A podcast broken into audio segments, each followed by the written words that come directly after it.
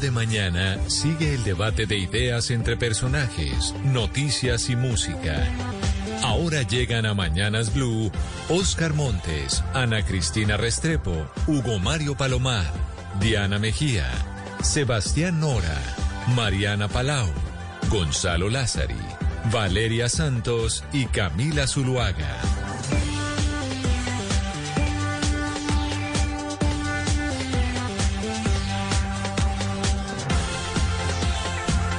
De la mañana, 33 minutos. Aquí a media mañana seguimos conectados con ustedes.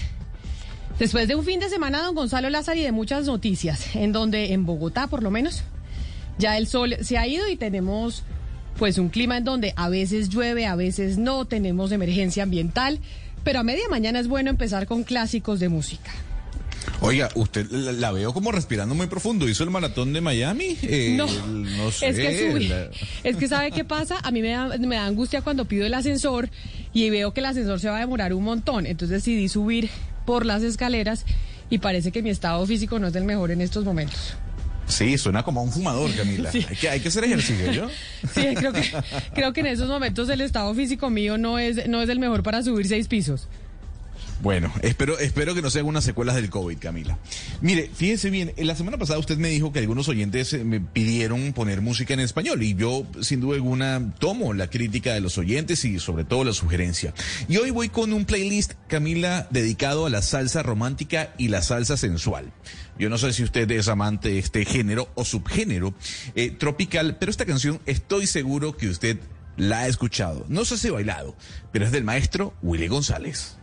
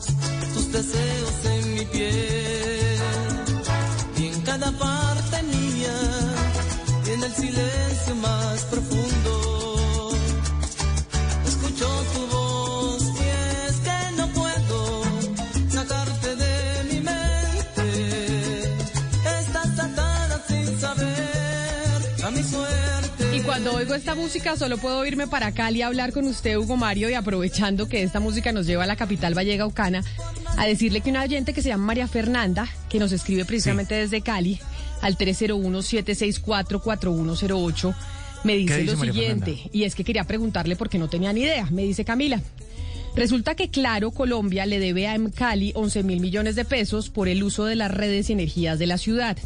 Esta deuda es desde el año 2016. Este fin de semana en Cali decidió cortarle la energía a Claro y eso ha dejado a más del 40% de los caleños sin servicio de Internet. Ya te imaginarás los traumatismos de todo tipo que tenemos desde ayer. Los caleños le pagamos cumplidamente a Claro y Claro no nos responde hoy. ¿Por qué en Cali a los usuarios del común sí les corta los servicios públicos cuando debe dos facturas, pero a un cliente como Claro pues le tolera tanto? Claro, es una buena pregunta, Camila, pero justamente creo que eso fue lo que agotó la paciencia de Encali, que es la empresa que presta los servicios públicos en la ciudad, la empresa de carácter distrital. Pues sí, Camila, desde ayer domingo, eh, muchos oyentes de Blue Radio, muchos ciudadanos en Cali están reportando el corte del servicio de Internet, de telefonía fija y de televisión por cable. Esto por cuenta de una decisión que tomó en Cali de cortar los servicios de energía a las fuentes de poder de esta multinacional de telecomunicaciones Claro en diferentes zonas de la ciudad. Es decir, los operarios de Encali se subieron a los postes del alumbrado público y desconectaron las fuentes de poder de Claro, dejando sin el servicio de Internet, de televisión y de telefonía fija a buena parte de los caleños. ¿Qué pasó? Pues que Claro le debía en Cali cerca de 18 mil millones de pesos. Había pagado ya el mes pasado 7 mil millones de pesos. El pasado viernes se venció eh, la fecha para cumplir con el resto del acuerdo de pago. Dicen Cali, no se pagó. Le tocó a Claro ayer eh, domingo salir corriendo a consignarle en Cali 12 mil millones de pesos, parece que ya los consignó, en Cali está esperando que se haga efectivo el pago en el banco y en consecuencia, pues ya cuando esté hecho efectivo este pago va a, comenzar nuevamente a reconectar las fuentes de poder de Claro y volverá el servicio a los usuarios de esta compañía multinacional. Pero sí es muy, muy lamentable lo que ha pasado porque los, los ciudadanos dicen, Camila, los usuarios dicen, nosotros pagamos cumplido a Claro, pero Claro no le paga los servicios en Cali, entonces nos cortan a nosotros. O sea, en este momento hay 40% de los caleños que tienen el servicio de Claro de Internet que no cuentan con el servicio de Internet. Yo no creo que sean tantos, Camila. En Cali desconectó 168 fuentes de poder de Claro. No sé cuántos usuarios puedan ser, no lo ha dicho Claro ni lo ha dicho en Cali, pero sí son bastantes. No sé si son el 40% de los usuarios en la ciudad, pero sí son bastantes. Yo, por ejemplo, soy usuario de Claro y a mí no me cortaron, pero algunas personas sí lo han reportado desde ayer domingo. Bueno, pues eh, importante lo que dice la oyente es, oiga, a usted, Hugo Mario, si deja de pagar dos facturas, le cortan inmediatamente el servicio. Obviamente, cuando es una empresa tan grande que afecta a otros usuarios, pues en Cali tiene mucho más eh, mesura a la hora de, cortarle la luz. Pero ni siquiera dos facturas vencidas, Camila. Eh, muchas empresas eh, cortan a, la, a la primera factura vencida. Le dan cinco días a usted para que pague y si pasan los cinco días hábiles, le cortan el servicio. Ah, eso sí, eso pasa aquí en Bogotá con la luz. recordemos que cada ciudad tiene una empresa distinta. Aquí con la luz, usted no paga y le cortan inmediatamente. Con el agua, sí como es empresa pública, si le dan a usted más, más gabela, le llega el recibo color rosado, Hugo Mario. Cuando usted le llegue en Bogotá el recibo color rosado del agua es porque usted está en mora. Sí, pago inmediato, dice ahí abajito, ¿no? Pago inmediato. A las 10 de la mañana 40 minutos, en donde en Moscú son las 6 de la tarde 40 minutos, están hablando en este instante, en un escenario impresionante, don Gonzalo Lázari, el presidente Vladimir Putin y el señor Macron, presidente de Francia, en donde están hablando a propósito de Ucrania. Se habla de que Macron, que además habló con Biden a propósito de esa reunión que está sosteniendo en estos momentos con eh, Vladimir Putin, pues va a ir a Ucrania mañana si no me equivoco. Sí, va a ir el día de mañana para hablar con el presidente ucraniano, pero lo interesante es, Camila, ver cómo la geopolítica se está moviendo a nivel internacional, porque mientras Emmanuel Macron ya se encuentra en Moscú, el señor Olaf Scholz de Alemania está viajando hacia los Estados Unidos, porque tiene una reunión con el presidente Joe Biden, obviamente con miras a lo que está ocurriendo en la frontera de Ucrania. Este fin de semana se movieron muchas las noticias con respecto a lo que pasa en esa parte del planeta. Uno, porque se revelaron algunas imágenes satelitales en donde se ve un fuerte movimiento militar eh, por parte de Rusia hacia la frontera de Ucrania. Otra por las declaraciones de voceros del gobierno ucraniano diciendo que tal vez la diplomacia está ganando en este momento frente a la advertencia o tal vez a la tensión militar.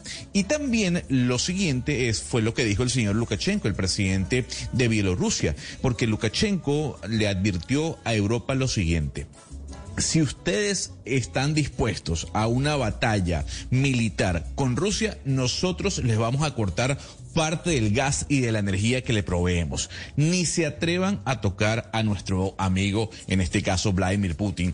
Ya Rusia tiene desplegados eh, militares y ha hecho movimientos hacia Minsk y hacia ciudades eh, en la frontera con Bielorrusia a la espera de lo que vaya a ocurrir en estas dos reuniones, tanto la de Macron que busca aliviar las tensiones como la de Olaf Scholz con Joe Biden que no se sabe qué puede salir de esa conversación. Esa reunión entre Vladimir Putin y el señor Macron tiene un escenario impresionante, una mesa que yo creo que mide por ahí tres metros, completamente blanca, me parece que es de mármol, con unas cortinas completamente doradas, los señores cada uno con su traductor en la oreja, imaginando que Vladimir Putin está hablando en ruso y el señor Macron está hablando en francés. Importantísima reunión porque recordemos que Joe Biden habló con el presidente Macron a propósito de esa reunión que están teniendo estos dos mandatarios en donde en Moscú son las seis de la tarde 42 minutos. Pero aquí en Colombia, donde son las 10.42, la noticia está sin duda alguna en Barranquilla, después de las declaraciones que se conocieron este fin de semana de la ex senadora Aida Merlano, que le dio a la nueva revista Cambio. Y yo quiero preguntarle Oscar Montes, oiga, ¿cómo está Barranquilla? Es decir, Barranquilla, en donde, yo no sé, eh, en la portada del Heraldo algo salió al respecto de las declaraciones de Aida Merlano, porque a mí sí algo que me llama la atención, es que en Barranquilla, en los medios locales, poco se dice de este tema. Pues Camila, eh, por supuesto que la ciudad está muy, pero sí es tema del día. Tema del día en los corrillos políticos, en los medios de comunicación, se comenta mucho y por supuesto en las esferas políticas. Em, pero, pero no es un tema que se esté ventilando públicamente a nivel de medios. Por ejemplo, el Heraldo hoy habló de, encuestas en los, entre los candidatos, de un foro que se está preparando también entre ellos. Eh, pero no puntualmente de las declaraciones de Aida Merlano a la revista Cambio eh, a propósito de, de sus relaciones con el doctor Alex Char. Pues Oscar y Camila, les cuento que yo eh, tengo el boletín diario del Heraldo, entre los periódicos que yo leo todas las mañanas está el Heraldo y no tiene ni una palabra. El boletín de hoy tiene pues en cabeza con 35 capturados por nexo terrorista en Venezuela, dice lo más leído, sismo de 5 grados acudió a Valledupar la madrugada de este domingo, debut de ensueño, Luis Díaz estrena en el Liverpool, incendiaron casa de un alcalde, eh, cayó tío Rafa y ya, ni una palabra. Yo, Ana Cristina, yo me ocupé del tema el domingo en la ley del Montes, hablé del tema, escribí sobre el tema y particularmente lo que dije es que son relaciones sentimentales o son delitos políticos. Por lo que yo le escuché a la señora Merlano hasta el momento, son asuntos particulares, privados, que tienen que ver con relaciones adultas y que por supuesto única y exclusivamente le compete a las personas que están allí involucradas. Ahora, como por supuesto ocurre en, todo, en todos los hechos eh, particulares y políticos y jurídicos, tienen unos efectos.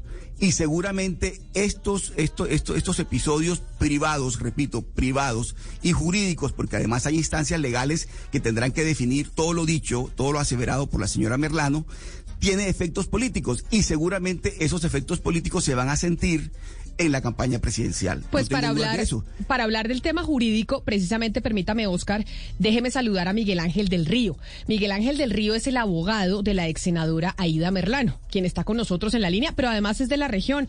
Doctor del Río, bienvenido. Gracias por acompañarnos hoy aquí en Mañanas Blue. Camila, qué gusto saludarla y, importante empezar con algo penoso, además que estoy escuchando en, boca del señor Oscar. Eh, primero, hay que decirlo con sus palabras. El Heraldo no saca absolutamente nada porque el Heraldo es un medio de comunicación de los char. Mire, todos los medios de comunicación que tienen alguna importancia en la costa atlántica son de la familia Char, lo que significa que estos eventos no van a salir a la luz pública y sería importante que Oscar lo advirtiera y lo dijera así con sus palabras. Mire, en Barranquilla hay dos medios de comunicación que son los más importantes, el Heraldo y una emisora eh, que es emisora Atlántico, del señor Jorge Cura. Ambas pertenecen a la familia Char, es decir, que la ciudadanía en la costa norte no se va a enterar ni va a tener investigaciones porque sus periodistas están sometidos al poder y a la mafia de los Char. Primero. Segundo, que el señor Oscar Montes nos advierta que él hizo una mención sobre un evento amoroso particular, me parece irrespetuoso, por un hecho que además han banalizado. Esto no se trata del morbo de una relación sentimental. Esto se trata de un hecho absolutamente aberrante, comentado por la señora Merlano. Su violación, su secuestro, cuando esa señora estaba secuestrada por orden de la familia Char, fue violada, violada, así como lo digo, por un captor que le rompió la cabeza con un arma, que le quitó además su dignidad, ¿Por qué no hablamos de eso? ¿Por qué estamos hablando de una relación sentimental? Por Dios, es necesario decir las cosas por su nombre. No podemos tener más hipocresía en la prensa nacional y en la prensa local. Barranquilla y el Atlántico está sometido al poder de un clan y eso hay que desbaratarlo. El Heraldo es un medio de pacotilla que lo único que le interesa son los beneficios de la familia Chávez. Del Río, yo no le permito a usted que se refiera al periódico El Heraldo en esos términos, porque yo trabajo en el periódico El Heraldo. Permítame un segundo, permítame un segundo, doctor del Río. Yo no le permito a usted que usted se refiera en esos términos, porque yo no trabajo en periódicos de pacotilla. Usted me respeta, yo no trabajo en periódicos de pacotilla, doctor del Río. Pero yo no trabajo en periódicos de pacotilla. Y usted acaba de afirmar que el periódico El Heraldo, doctor del Río, usted acaba de afirmar, doctor del Río, que el periódico El Heraldo le pertenece pertenece a la familia Char. ¿Usted tiene la composición accionaria para afirmar eso? Que yo sepa, el periódico Heraldo le pertenece a pero, pero la idea, pero, la, pero Oscar. Y no a la familia Char. Entonces yo no le acepto a usted que usted diga que yo trabajo para un periódico de pacotilla. Pero respete, doctor del Río. Respete, doctor del Río. Pero, pero Oscar, un periódico de pacotilla. Un, poco, pero no, trabajo para un periódico pero de un poco, pero un poco de calma. Que lo respete, usted me respeta a mí. Pero Oscar, usted me respeta a mí. Oscar, un poco de calma. Abogado del Río, abogado del Río, es que yo sé que yo sé que los el periódico Heraldo, Camila, el periódico Heraldo pertenece entre varios entre varios accionistas a la familia Pumarejo, de la cual es familia el actual alcalde Jaime Pumarejo, que es no es más que una figura decorativa de la familia Char. Yo no estoy respetando a Oscar. Si se siente irrespetado por decirle que el Heraldo es un periódico de pacotilla, pues a mí me tiene sin cuidado. Pero mire, doctor del Río. que es.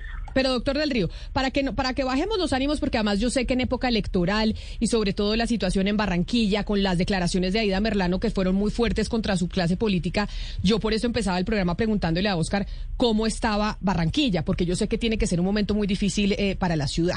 Y ahí quiero entonces entrar eh, a lo jurídico, porque sí es cierto que frente al caso de Aida Merlano, una de, uno de los argumentos que se han venido presentando es que acá se está hablando de un tema personal y que ella está utilizando una relación sentimental para justificar un accionar suyo. Y yo quiero como abogado, usted que es el que está a la cabeza de la estrategia jurídica, ¿por qué es importante que la señora Ida Merlano haya hablado de esa relación sentimental para poder entregar y justificar y tener pruebas de que sí hubo un acompañamiento en la compra de votos por parte de la familia Char en, en la costa atlántica? Esa es una pregunta muy importante, Camila. Mire, de lo único que sirve esa información es para construir la cercanía que tenía Aida Merlano con la familia Char. Es decir, esa construcción amorosa que no sirve para el morbo, nos sirve para construir la estrechez de la relación. Tanto así que el día 10 de marzo de 2018, Camila, el señor Alex Char va a la sede de la campaña a buscar a su entonces pareja sentimental para entregarle 500 millones de pesos precisamente dentro de la construcción argumentativa es que el señor Char sabía que al día siguiente sería allanada la sede donde estaba la señora Aida Merlano y ese dinero en efectivo fue encontrado en la sede y es a partir de ahí donde se construye el argumento probatorio para decir que se estaba comprando votos. Entonces, para lo único que sirve, Camila, para responderle su pregunta es precisamente para construir la relación, para nada más.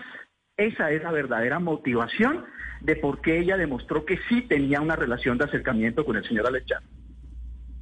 Sí, la, eh, la excongresista Ida Merlano, doctor del Río, lo que ha dicho, entre otras cosas, en las últimas horas, es que eh, hubo un plan de fuga en el cual estarían involucrados los Char, que además hubo un secuestro y un intento de, de asesinarla, pero ¿por qué esa confesión se da tanto tiempo después? ¿Por qué no se hizo en el momento de la captura, doctor del Río?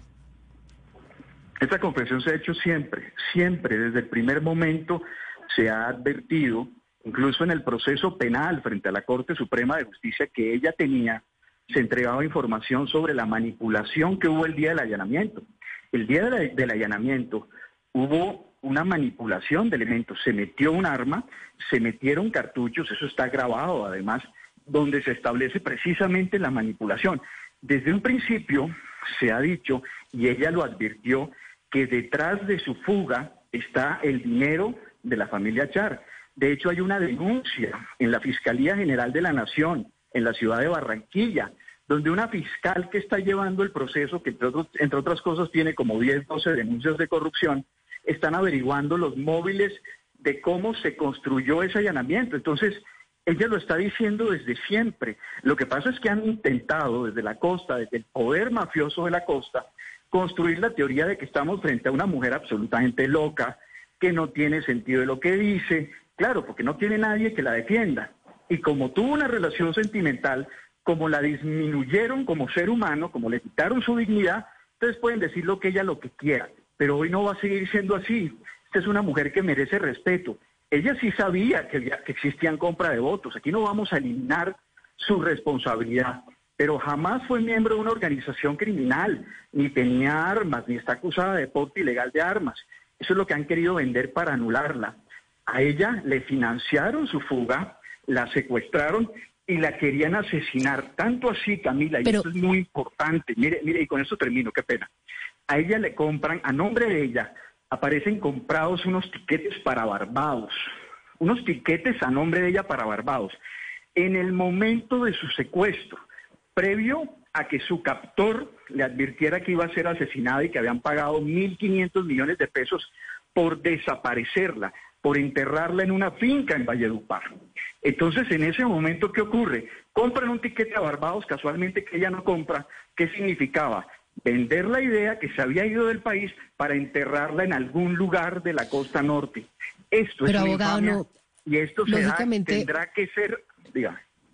Cuando uno, cuando uno analiza un poco pues las revelaciones que son escalofriantes, eh, uno podría llegar a pensar que no sería más fácil a ella haberla mandado a matar dentro de la cárcel? O sea, ¿por qué esta los Char y esta familia se pone detrás de eh, planearle una fuga, raptarla, secuestrarla, comprarle unos tiquetes, si se sabe que en las cárceles en Colombia pues son los lugares perfectos para desaparecer a una persona?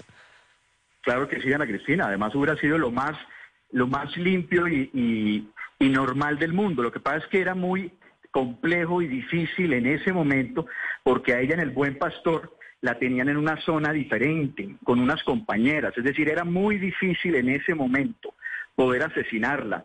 Lo que a ella le vendieron fue una idea completamente diferente. Ella lo que lo que le advierten es, usted saldrá, la vamos a poner en un lugar, le vamos a dar un dinero y finalmente entonces vamos a eh, arreglarle su proceso penal. Eso fue lo que le vendieron. Un asesinato de ella en la cárcel habría sido primero mediático, escandaloso, escabroso, y la única o el único destinatario en ese momento habría sido precisamente la familia Chara.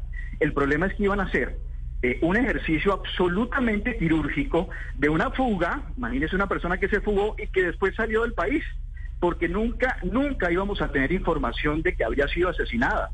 Porque, le repito, Ana Cristina, y esa parte es muy importante, compraron unos tiquetes a su nombre para Barbados. ¿Por qué razón si en ese momento estaba secuestrada? No tenía ningún sentido, el único sentido era desaparecerla para que hoy estuviéramos debatiendo qué, qué habrá pasado con Aida Merlano, que se fugó del país y nunca más apareció. Pero mire, doctor del Río, muchos oyentes que nos escriben principalmente en este instante desde Barranquilla a nuestra línea de WhatsApp el 301-764-4108 me dicen y me reclaman lo siguiente y me dicen, ¿por qué están entrevistando a Miguel Ángel del Río, que tenía la intención de ser eh, candidato al Congreso de la República por la lista del Pacto Histórico de Gustavo Petro? Acá me reclaman muchos oyentes y por eso les doy la respuesta haciéndole la pregunta a usted. Y es que acá obviamente esto tiene unas implicaciones eh, pues políticas y de la campaña electoral. Y mucha gente está también con la tesis de que esto es hacerle la vuelta a la candidatura presidencial de Gustavo Petro para eh, afectar a Char. Pero ¿cuál sería la motivación de eso? Es decir que es decir que el tiempo para decir la verdad y el tiempo para hacer justicia no es este tiempo, no es la época electoral y que necesariamente decir la verdad o tratar de hacer justicia en cualquier momento tiene que ser asociado con un, con un fenómeno político. Mire, yo hice un ejercicio, yo soy defensor de derechos humanos, he defendido a las víctimas toda mi vida. Me lancé a una opción, a una candidatura para la Cámara por el Departamento del Atlántico, con todas las implicaciones que eso tuvo incluso para mi vida personal, por eh, tratar de buscar de alguna manera un destino dentro de mis acciones personales y profesionales. Pero eso no significa que regresando de ese evento, de ese evento que además, entre otras cosas, fue un evento accidental frente al pacto histórico. Pero lo que hoy estoy haciendo es una defensa legítima de lo que he hecho siempre, porque entonces también cuando se destapó el escándalo de la ñeña política, entonces advertían que entonces uno, porque era, porque tenía una afinidad ideológica con un espectro ideológico, entonces significa que uno no puede destapar las ollas podridas. A mí me parece absolutamente relevante lo que está pasando. E incluyale, incluyale incluso eso, Camila, eso que usted está diciendo, porque no es posible que un candidato a la presidencia de la República esté implicado en hechos tan bochornosos, que se hagan las interpretaciones que se quieran hacer.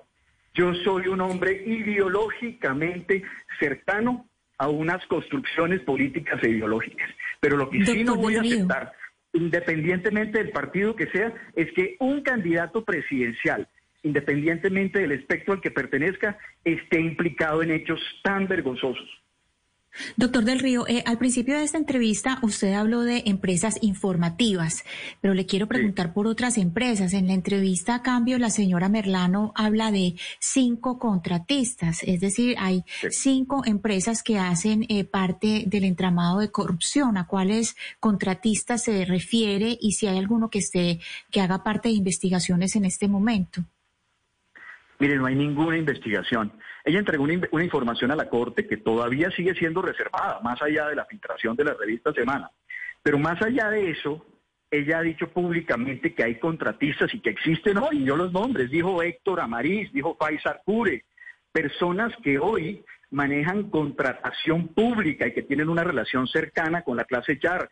Serfinanza, que es un banco en cabeza del clan Char, pues obviamente es una fachada que construye económicamente con las coimas de la contratación pública, pues para terminar precisamente en esta época electoral a lo que van. Hoy que nosotros tenemos esta discusión, el señor Oscar Montes pide respeto para un periódico que considero ilegítimo porque no hace absolutamente nada de denuncia social. Hoy están los mochileros actuando precisamente con esos dineros porque las cámaras de representantes del Departamento del Atlántico están cooptadas y van a ganar con compra de votos como lo han hecho siempre. ¿Será que nos merecemos una candidatura doctor de ese tamaño?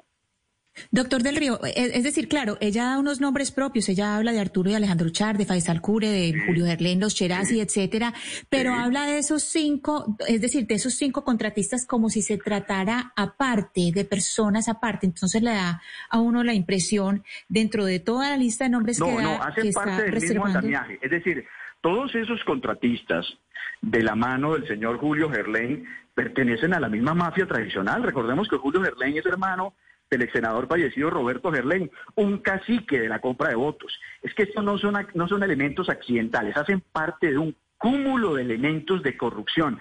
Todos esos contratistas trabajan para la clase Char, el Consejo, los concejales de Barranquilla, la gobernación del Atlántico, todo ha sido construido con compra de votos. No nos digamos mentiras, esa ha sido la historia reciente el Departamento del Atlántico. Entonces, esos nombres no son aislados, hacen parte de la guardia pretoriana que tiene el señor Alechar. Son ellos los que construyen precisamente eh, el fraude electoral, que en este momento lo vamos a volver a ver, lo vamos a volver a ver. Doctor del Río, mire, usted insiste en descalificar el periódico para el cual yo trabajo y del cual yo me siento orgulloso de trabajar en el Heraldo. Entonces yo no le permito a usted que se refiera al periódico El Heraldo en esos términos. Pero es que yo no siento orgullo. Y lo otro, doctor del Río, doctor del Río, permítame un segundo. Usted, está defendiendo, usted está, usted está defendiendo, usted está defendiendo. le voy a hacer una pregunta, Oscar, le voy a hacer una pregunta. Dígame una noticia hoy del escándalo de corrupción en el Atlántico Legal. Dígamela, nómbremela. Entonces llegue usted a la dirección del periódico Heraldo y asumamos toda la dirección. Usted no nos va a decir a nosotros cómo se maneja la información en un periódico. Ahora usted me dice Señor del Río. de la autonomía editorial de Erika Fontalvo. No, no, es un periódico sometido. Si Erika Fontalvo Señor dice del algo de eso, Señor del Río. Usted ha dicho aquí, usted está defendiendo a una persona que es prófuga de la justicia, que es fugitiva de la justicia, que fue condenada por la Corte Suprema de Justicia. Claro, voy a contar por qué fue condenada. No, no, no, no, no, no, no. Dígale al país, dígale al país que la señora Aida Merlano es condenada por la justicia. Dígale al país, señor del Río, que su defendida es prófuga de la justicia, que está en Venezuela protegida por el régimen de Maduro y que aparte de eso fue condenada por la Corte Suprema de Justicia a 11 años y 4 meses por delito para concierto para delinquir, uso de armas y eh, eh porte indebido de armas ilegales, entre otros delitos. Entonces no venga usted a decirle al país que estamos en presencia de una persona inmaculada que no pertenece a una organización criminal electoral. Inmaculada. Escúcheme, Oscar, escúcheme. Yo, sé que le duele porque usted le paga el sueldo al Heraldo, pero mire, le voy a decir una cosa. Le voy a decir una cosa.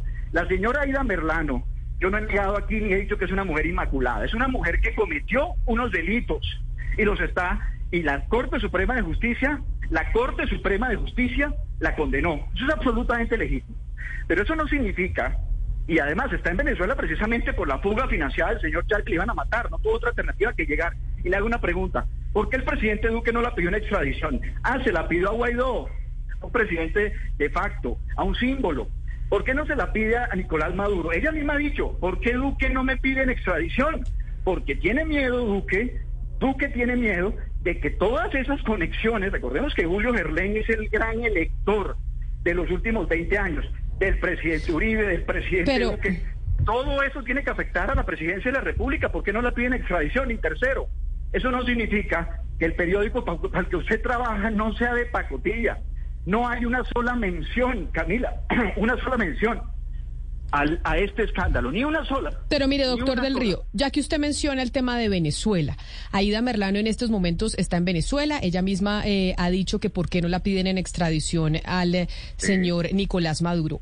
Ustedes que han tenido contacto, me imagino, con el gobierno eh, venezolano, ¿saben si el presidente Maduro, en caso de que la soliciten extradición, el presidente eh, Duque la enviaría a Colombia y no se empezaría también a utilizar el caso de Aida Merlano como un rifirrafe diplomático entre dos países que hoy no tienen relaciones y es como darle un argumento Pues más y una herramienta adicional al presidente de Venezuela, Nicolás Maduro? Pues yo eso no lo sé, es decir, no sé cómo reaccionaría el presidente Maduro frente a una solicitud, pero ¿por qué no se hace? ¿Por qué no se hace la solicitud de extradición primero? Segundo, la señora Aida Melano está detenida. La señora Aida Melano no anda por las calles, está detenida. O sea, ya está detenida en Venezuela. Ella está siendo Está custodiada por las autoridades, Las autoridades venezolanas. venezolanas, claro, claro que sí. ¿Por qué no viene aquí? Pues porque las mafias que supuestamente la estaban ayudando terminaron buscando la fórmula de asesinarla. Ella aquí no tiene garantías de seguridad, pero ¿por qué el presidente Duque no hace la solicitud de extradición?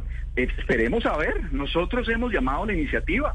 Ella misma ha dicho, ¿por qué no me solicita la extradición el presidente Duque? Y le voy a contestar yo, porque la familia Char son los grandes electores de las campañas del presidente Duque. Recordemos que Karen Abudinen era una cuota del clan Char. Eso no lo dice Oscar Montes, eso no lo dice el Heraldo. Pero- Periódicos vendidos al poder. Pero mire, eh, doctor del Río, pues mire, no estamos acá nosotros para hacerle crítica a otros medios eh, de comunicación. Entiendo que usted No, pues tiene sí, una indignación con. Con eh, con los medios de comunicación en Barranquilla. Pero quiero yo preguntarle sobre lo que dicen también muchos oyentes. Bueno, acá tenemos una declaración de Aida Merlano a la revista Cambio. Tenemos una filtración que se dio a la revista Semana sobre el expediente, las fotos, etcétera, etcétera.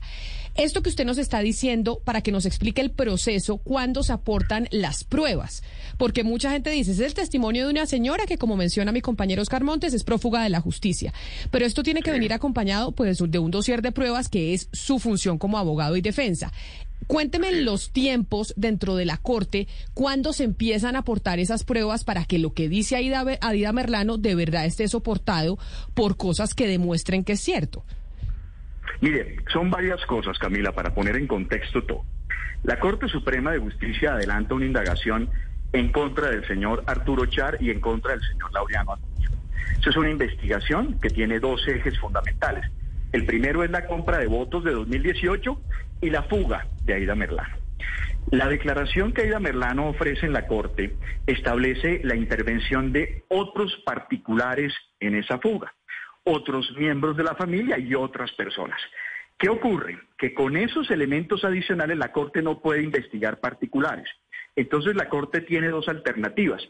Compulsarle copias a la Fiscalía, que creo debería ser el camino natural, y segundo, nosotros, es decir, esta defensa denunciará ante la Fiscalía esos nuevos hechos para que se investiguen a esos particulares. ¿Quiénes? Alex Char, que no es aforado, no lo puede investigar la Corte, sino la Fiscalía, la familia Char, el padre de Alex Char, y otras personas como los Gerlein que participaron de su fuga. Entonces, ahí en ese proceso, en la Fiscalía, es donde nosotros aportaremos esa evidencia que ya no incluye eh, necesariamente a Arturo Char y Laureano Cuña, sino a otras personas sobre la fuga. Y adicionalmente, Camila, hay un proceso abierto hoy por fraude procesal, donde la señora Merlano denunció a miembros de la Policía Nacional por la implantación de elementos materiales probatorios, que tiene como propósito, ahí sí, solicitar ampliación de denuncia en ese expediente para aportar información adicional de otras mafias y de otros clanes, como los NAME, como los Gerlain, como el señor Pulgar y otra serie de, de personas. Eso no se podía decir en la Corte porque a la Corte no le interesa esa nueva información. Pues mire, doctor del Río, sé que eh, era importante hablar con usted, sobre todo porque usted es el que está planteando la estrategia eh, jurídica de su defendida Aida Merlano. Y esto, lo que ella mencionó, pues ha generado, como usted puede ver, ha caldeado los ánimos, ha generado un impacto enorme también en, eh, en las elecciones. Y creo, Valeria, que usted tiene una última pregunta antes de que yo despida al, al doctor del Río. Sí, Camila, es que hay algo también que, que no queda muy claro de todo este episodio y, y, es un poco como en aras de darle coherencia, porque el señor Alex Char pues básicamente respondió a esto diciendo que era absurdo que él fuera a ayudarle a una congresista para el Partido Conservador cuando él era de cambio radical y él era alcalde, que él no tenía la necesidad de mover toda la, la plata y de incurrir en esta compra de votos. Yo quiero que usted nos explique, abogado del Río, esa relación entre los Gerlain y los Char y por qué Alejandro Char estaría, estuvo interesado en que una persona del Partido Conservador ganara eh, una curul en el Congreso? Esa es una muy buena pregunta, Valeria, muy buena pregunta, porque además construye algo que desconoce la opinión pública en términos generales. Mire, con relación a la construcción electoral, los cacicazgos o los caciques políticos le apuestan a varias vertientes políticas. Tanto así que en el año 2018, es decir, en esa famosa campaña donde fue allanada la sede de Aida Merlán, Ahí había, se estaba promocionando una representante a la Cámara por el Departamento del Atlántico, que era la señora Lilibet Ginás. Lilibet Ginás era del Partido Cambio Radical y Aida Merlano pertenecía al Partido Conservador. Ambas compartían sede y la idea o el apoyo económico era votar por Aida Merlano para el Senado y votar por la Cámara Lilibet Ginás, ambas pertenecientes a partidos completamente diferentes. Así ha funcionado la política tradicional. Le apuestan no a las ideas, sino a quienes puedan seguir promoviendo los elementos de corrupción, estén en el Partido Liberal, estén en el Partido Conservador. Entonces, los dineros entregados por la familia Char no eran solamente para Ida Merlano, sino para Lilibet Ginás, de partidos completamente diferentes. Así funcionan las mafias tradicionales. Ahorita vamos a ver en esta campaña electoral los siete representantes a la Cámara elegidos serán de partidos liberales, conservadores, cambio radical, porque la familia Char y la familia Gerlain, los dueños del casicazgo, le apuestan a todas esas elecciones a través del fraude electoral.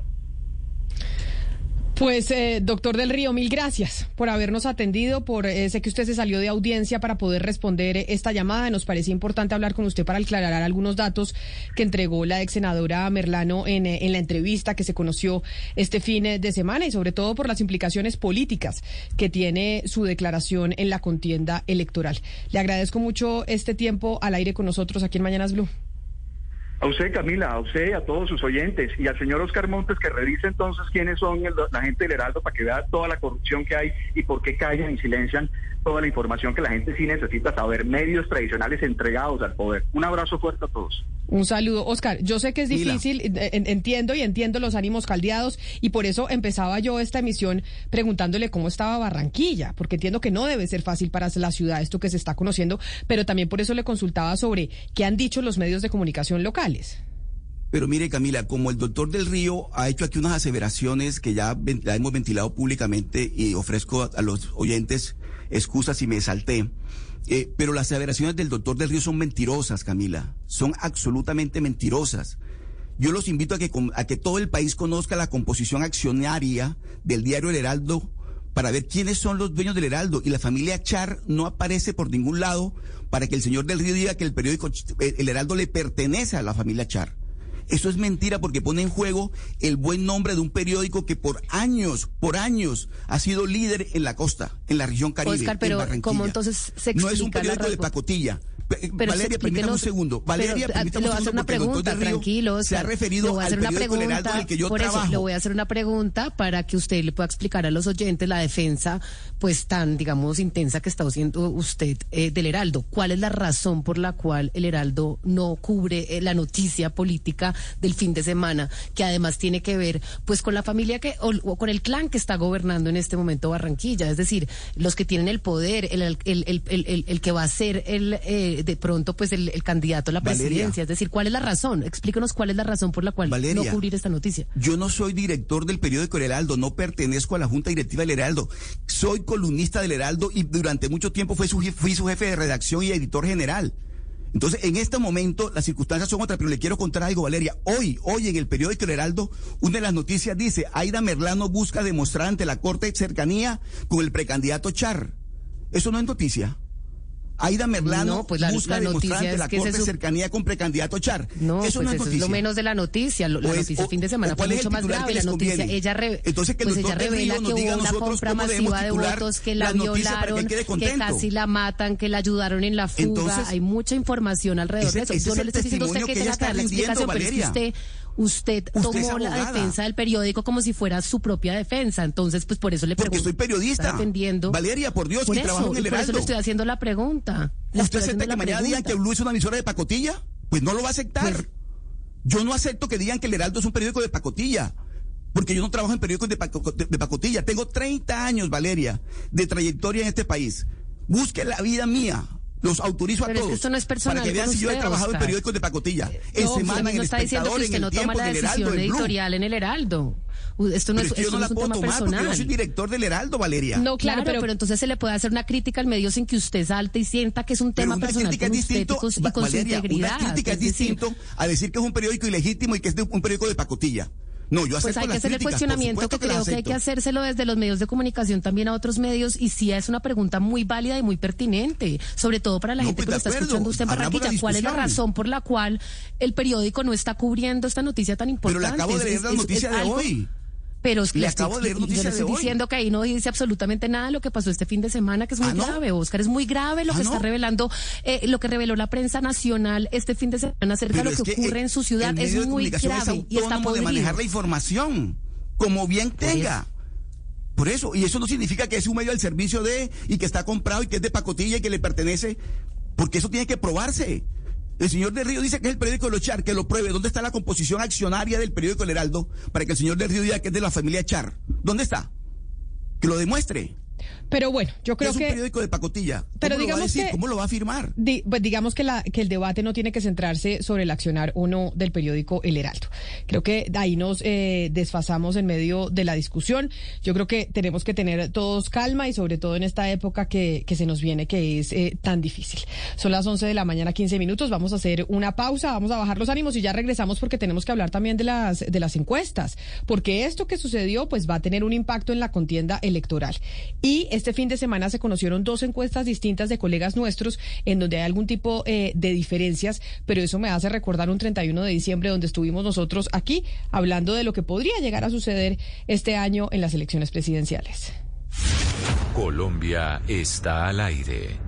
Estaremos con la lupa puesta en los pecados electorales. Pondremos foco a las propuestas de los candidatos y con expertos se analizará si son viables. Estaremos con la gente y para la gente. Colombia Decide 2022. Infórmese a través de todas nuestras plataformas y en nuestras ediciones de Noticias Caracol. Cuatro años duró el proceso jurídico de Diego Pardo Cuellar para demostrar que no había abusado de su hija. Hoy, a las 12 y 15, luego de las noticias del mediodía, hablaremos con este papá sobre su viacrucis y las pruebas que llevaron a que un tribunal lo absolviera. ¿Existe un manual para ser un buen padre? Te prohíbo que continúes haciendo cosas malas porque te enviarán a prisión y tendré que irme. Tú me tienes que cuidar. Para Demir, Oiku será la mejor maestra. Kisin, un amor que todo lo puede. Gran lanzamiento próxima semana en las tardes por Caracol Televisión. Tú nos ves, Caracol TV. Colombia está al aire.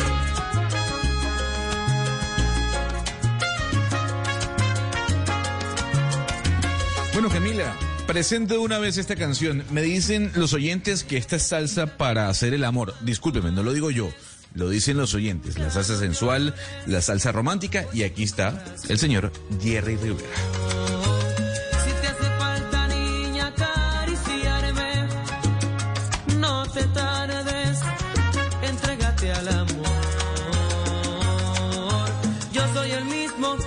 Cambiado, no vivo en las nubes, te han contado, te extraño hoy. Quiero oír tu voz, si todavía no puedes olvidarme, no te enfades así es el corazón. Cuando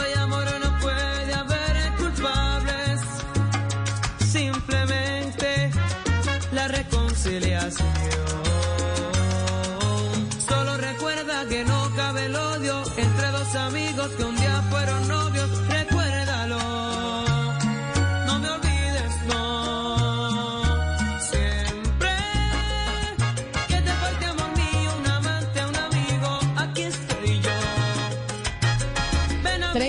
30 años me están diciendo aquí que tiene esta canción eh, de Jerry Rivera. A ver si avanzamos en esta mañana, que sí, muchas noticias son las que se han generado este fin de semana por cuenta del eh, lanzamiento de la revista Cambio, además eh, de lo que filtró incluso la revista Semana el viernes de la semana pasada, pero además porque se conocieron encuestas, yo no sé si usted las vio, Ana Cristina, encuestas del canal RCN con eh, sus aliados periódicos locales a nivel eh, nacional, pero también se conoció encuesta de la revista Semana, es decir, tuvimos dos encuestas de intención de voto sobre cuáles son las preferencias de los colombianos eh, con miras a las presidenciales.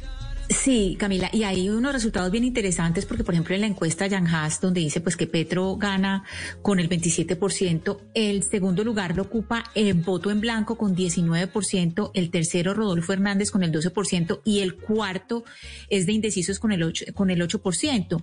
Y si usted suma ese blanco con los indecisos, quiere decir que los candidatos que están más abajo tienen un trabajo muy duro por hacer. Es decir, hay, hay un campo donde arar bastante fuerte. Es obvio que, que Gustavo Petro pues está cosechando lo que ha hecho durante muchos años, es decir, durante muchos años él, no podemos hablar que esté, no podemos decir que esté haciendo una campaña ahora porque es que Gustavo Petro lleva en la política mucho tiempo y este es, digamos, una cosecha de muchos años, pero eh, ese voto en blanco tan alto de 19% y esos indecisos de 8% pues son interesantes para, para, para los eh, candidatos que van detrás. Y, y Camila, pues con Rodolfo Hernández, imposible no recordar lo que dijeron en este programa. Es que por eso, es que por eso quiero, eh, yo no sé, Hugo Mario se acuerda, el 31 de diciembre, el 31 de diciembre donde estábamos a portas de celebrar el año nuevo, cuando estábamos comiendo buñuelo, natilla, estábamos tratando de hacer un programa relajado porque mucha gente cree en esas predicciones, otros no, la mayoría, pero hay muchos que sí. Tuvimos a un astrólogo, Diego, eh, ¿se acuerda Hugo Mario? Tuvimos a un astrólogo que se llamaba Diego Daza que nos Sí, hizo un sí, pronóstico y que nosotros quedamos aterrados. Pero cada vez que yo veo las encuestas digo, bueno, ¿será que es que nosotros no habíamos mirado las encuestas bien en ese momento y el astrólogo sí? ¿O de verdad es que en la carta astral del, del, eh, del señor Rodolfo Hernández sale que, que va a pasar a segunda vuelta? Eso dijo el astrólogo, que a segunda vuelta iban Gustavo Petro y Rodolfo Hernández. Y bueno, las encuestas por ahora le dan la razón a ese astrólogo. Por ahora, porque todavía falta bastante camino por delante, Camila, pero sí son varias las cosas para destacar de las encuestas de, del Centro Nacional de Consultoría de Yanjas. Eh, primero, pues el posicionamiento de Petro, Camila, que sin duda pues eh, aparece en ese primer lugar siempre con un amplio margen sobre lo- los demás. Lo de los indecisos que mencionaban a Cristina también muy relevante. En segundo lugar, muy bajitos el resto de candidatos. O sea, lo de Sergio Fajardo, lo de Federico Gutiérrez, lo del propio Alex Char, lo de eh, Enrique Peñalosa, ni se diga. Bueno, en fin, Alejandro Gaviria, muy, pero muy bajitos en estas encuestas. Y lo de Rodolfo Hernández sigue siendo, digamos, el fenómeno político en esta campaña. Un hombre que poco ha salido de su, de su, de su territorio, de, de Santander, eh, poco se le ve en otras regiones del país, que no tiene, digamos, muchas propuestas eh, para, para expresar, salvo que va a luchar contra la corrupción. Y bueno, ahí está Rodolfo Hernández, digamos que siguiendo los pasos muy de lejos, pero eh, con un segundo lugar en intención de voto. Bueno, tercer lugar si tenemos en cuenta los indecisos que, que todavía están ahí en ese segundo puesto. Pues es que recordemos porque nosotros no lo podíamos creer el 31 de diciembre cuando nos anunciaba, por lo menos este señor eso era lo que pronosticaba y, es, y, le- y las encuestas le están dando la razón. Escuchemos al eh, señor Diego Daza, que es un astrólogo que invitamos el 31 de diciembre para hacer un programa relajado con miras a las elecciones eh, del 2022 y esto fue lo que nos dijo en ese momento. Podría ser una predicción. Actualmente hay dos personas de signo Aries, precandidatos a la presidencia. Ustedes ya tendrán que investigar quiénes son esos dos signos de, de, de Aries, porque a partir del 10 de mayo del 2022 comienza el mejor Aries. Hay un Aries que desde hace mucho rato está intentando ser presidente, pero hay otro Aries que está cogiendo mucha más fuerza. Quiere decir que los dos Aries se van a pelear por ese puesto a llegar a Palacio. No, pero espéreme un momento. Entonces, está, estoy viendo aquí que Gustavo Petro es Aries, nació el 19 de abril de 1960. ¿Quién sería el otro Aries? Ay, ¿quién es el otro Aries que también está eh, buscando llegar eh, a Palacio? Yo te lo digo, Rodolfo. Rodolfo es Aries y por eso es que últimamente ha cogido demasiada fuerza. O sea, usted lo que nos está diciendo es que según esa, esos análisis que hacen eh, ustedes en, en la astrología, quienes se van a pelear la presidencia en Colombia son Rodolfo Hernández y Gustavo Petro. Sí, señora. Entonces ahí lo que estamos viendo es eso, aunque Hugo Mario me está escribiendo Victoria, una oyente en el 301-764-4108 y me dijo que el astrólogo se pifió en el tema del tapabocas, porque dijo que para febrero ya no íbamos a estar usando tapabocas y aquí seguimos nosotros usando tapabocas y casi que en pico. Sí, eh, tal vez en, en, en, Europa, ¿no? Donde ya están, el astrólogo estaba mirando los astros en el viejo continente, porque en Europa creo que ya el tapabocas está dejando de ser usado en espacios abiertos, Camila. Pero creo que había otro Aries, o sea, es que el astrólogo habla de, de pues Fernández pero, y de Pues Alex Char, Alex Char, y, él decía... Alex, y, mire dónde va a Char, ¿no? Con Pero- este problemita en el que está. Pero él lo que dijo, ¿se acuerda, Oscar, que cuando usted le dijo que Alex Char también era Aries, él dijo que Alex Char tenía la luna, estamos hablando de unas barbaridades, pero él dijo que Alex Char tenía la luna negra en la política, en la casa Sí, de la política sí, él sí, tenía la luna negra. Y pues viendo esto que está pasando, yo diría que el astrólogo pues no se equivocó tampoco mucho, porque esta sí es una luna negra la que le está pasando a ese señor. Hasta ahora el señor astrólogo ah, eh, eh, es, es asertivo, pero mire Camila, a propósito de las encuestas, me llama la atención esta última de la que hacía referencia Ana Cristina, porque es que el voto en blanco está muy alto, 18% y los indecisos el 8%. De tal manera que ese porcentaje tan alto es lo que hace pensar que en este momento, cuando ya no falta mucho para las elecciones, todavía el resultado es impredecible, ni siquiera con los que van punteros. Porque es que son demasiado, el porcentaje es demasiado alto, marcado. El voto en blanco, que está realmente muy posicionado esta y vez, no hay- y los Oscar. indecisos. Esos indecisos al final terminan decidiéndose, ese 8% va a terminar por ahí en un 2% al final. Pero todavía falta mucho trecho por recorrer, Hugo Mario, y yo creo que lo- al, el- al- al astrólogo habría que darle un tiempito más para ver qué tan asertivo es. Pero en este momento, a propósito de encuestas, el voto en blanco y los indecisos es lo que más me llama la atención, porque el, el señor Petro hace mucho tiempo está en, en 27 puntos y nada que arranca y nada que sube y los otros se vienen colgando también. Entonces yo sí creo que ahí lo llamativo de esa encuesta es el voto en blanco y el voto, el- los indecisos. Y lo otro, Oscar y Camila, es que de acuerdo a las encuestas, estas que hemos conocido el fin de semana, no, hay- no habrá ganador en primera vuelta, ¿no? Si la tendencia se mantiene, vamos a una segunda vuelta. Vamos, no, pues Bueno, claro. A no ser que los, el voto en blanco y los indecisos arranquen más de Petro, corriendo. Entonces ahí sí Petro gana en primera vuelta. Si usted lo suma a todos, gana. Pero en este momento, por eso es que es tan definitivo el voto en blanco y, los indecisos. Entonces yo creo que lo que hay que apuntarle, se lo digo a los candidatos, es ver de qué manera logran convencer a los indecisos y persuadir a los que están pensando votar en blanco. Esa es la apuesta de todos los candidatos en este momento. Y lo que uno se da cuenta también, Oscar, es que, bueno, se, se menciona mucho que en política la cosa es que hablen y que hablen de uno, no importa si bien o mal, pero que hablen. Pero fíjese que a la coalición de la esperanza no le está yendo bien con todo lo que se ha hablado de ella. O sea, se está hablando mucho de la coalición de la, espera- de la esperanza o del equipo Colombia y en realidad pues están, inclusive los indecisos están por encima de ellos porque de estos candidatos el que mejor le va es a Ser- Sergio Fajardo pues en Jan Haas que es 7% y a Alex Char con 5%. Y ya a los otros candidatos pues ya los muestran con unos, digamos, con unos porcentajes muy bajos. Oscar Iván Zuluaga 4%, están en un mismo rango Juan Manuel Galán, eh, Federico Gutiérrez y Francia Márquez con 3%.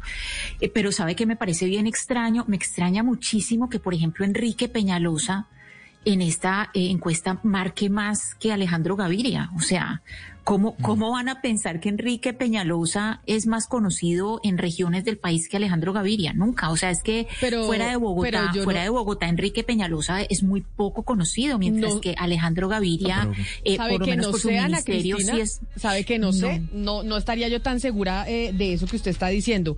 Yo creo que puede ser que Peñalosa, incluso por ser alcalde de Bogotá, como Claudia López, a Claudia López la conocen en el país Claro. porque, el, porque el alcalde de Bogotá pues siempre ocupa mucha prensa a nivel eh, nacional. Nacional, que es lo que ustedes se quejan allá en Medellín y dicen, pero ¿por qué a nosotros acá en los países nos tiene que importar lo que pasa en Bogotá? Y es lo que se quejan en Cali y lo, y lo, que se quejan en Barranquilla.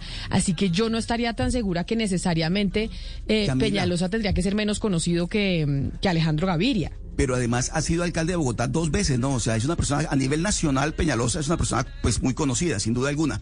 Pero lo que dice Ana Cristina es cierto a propósito de la, de la coalición de la esperanza o centro esperanza. ¿Usted vio las declaraciones de Alejandro Gaviria contra Fajardo, el fuego amigo? Que le dice que es tibio y que es un fundamentalista moral. o sea, hacen parte de la misma coalición.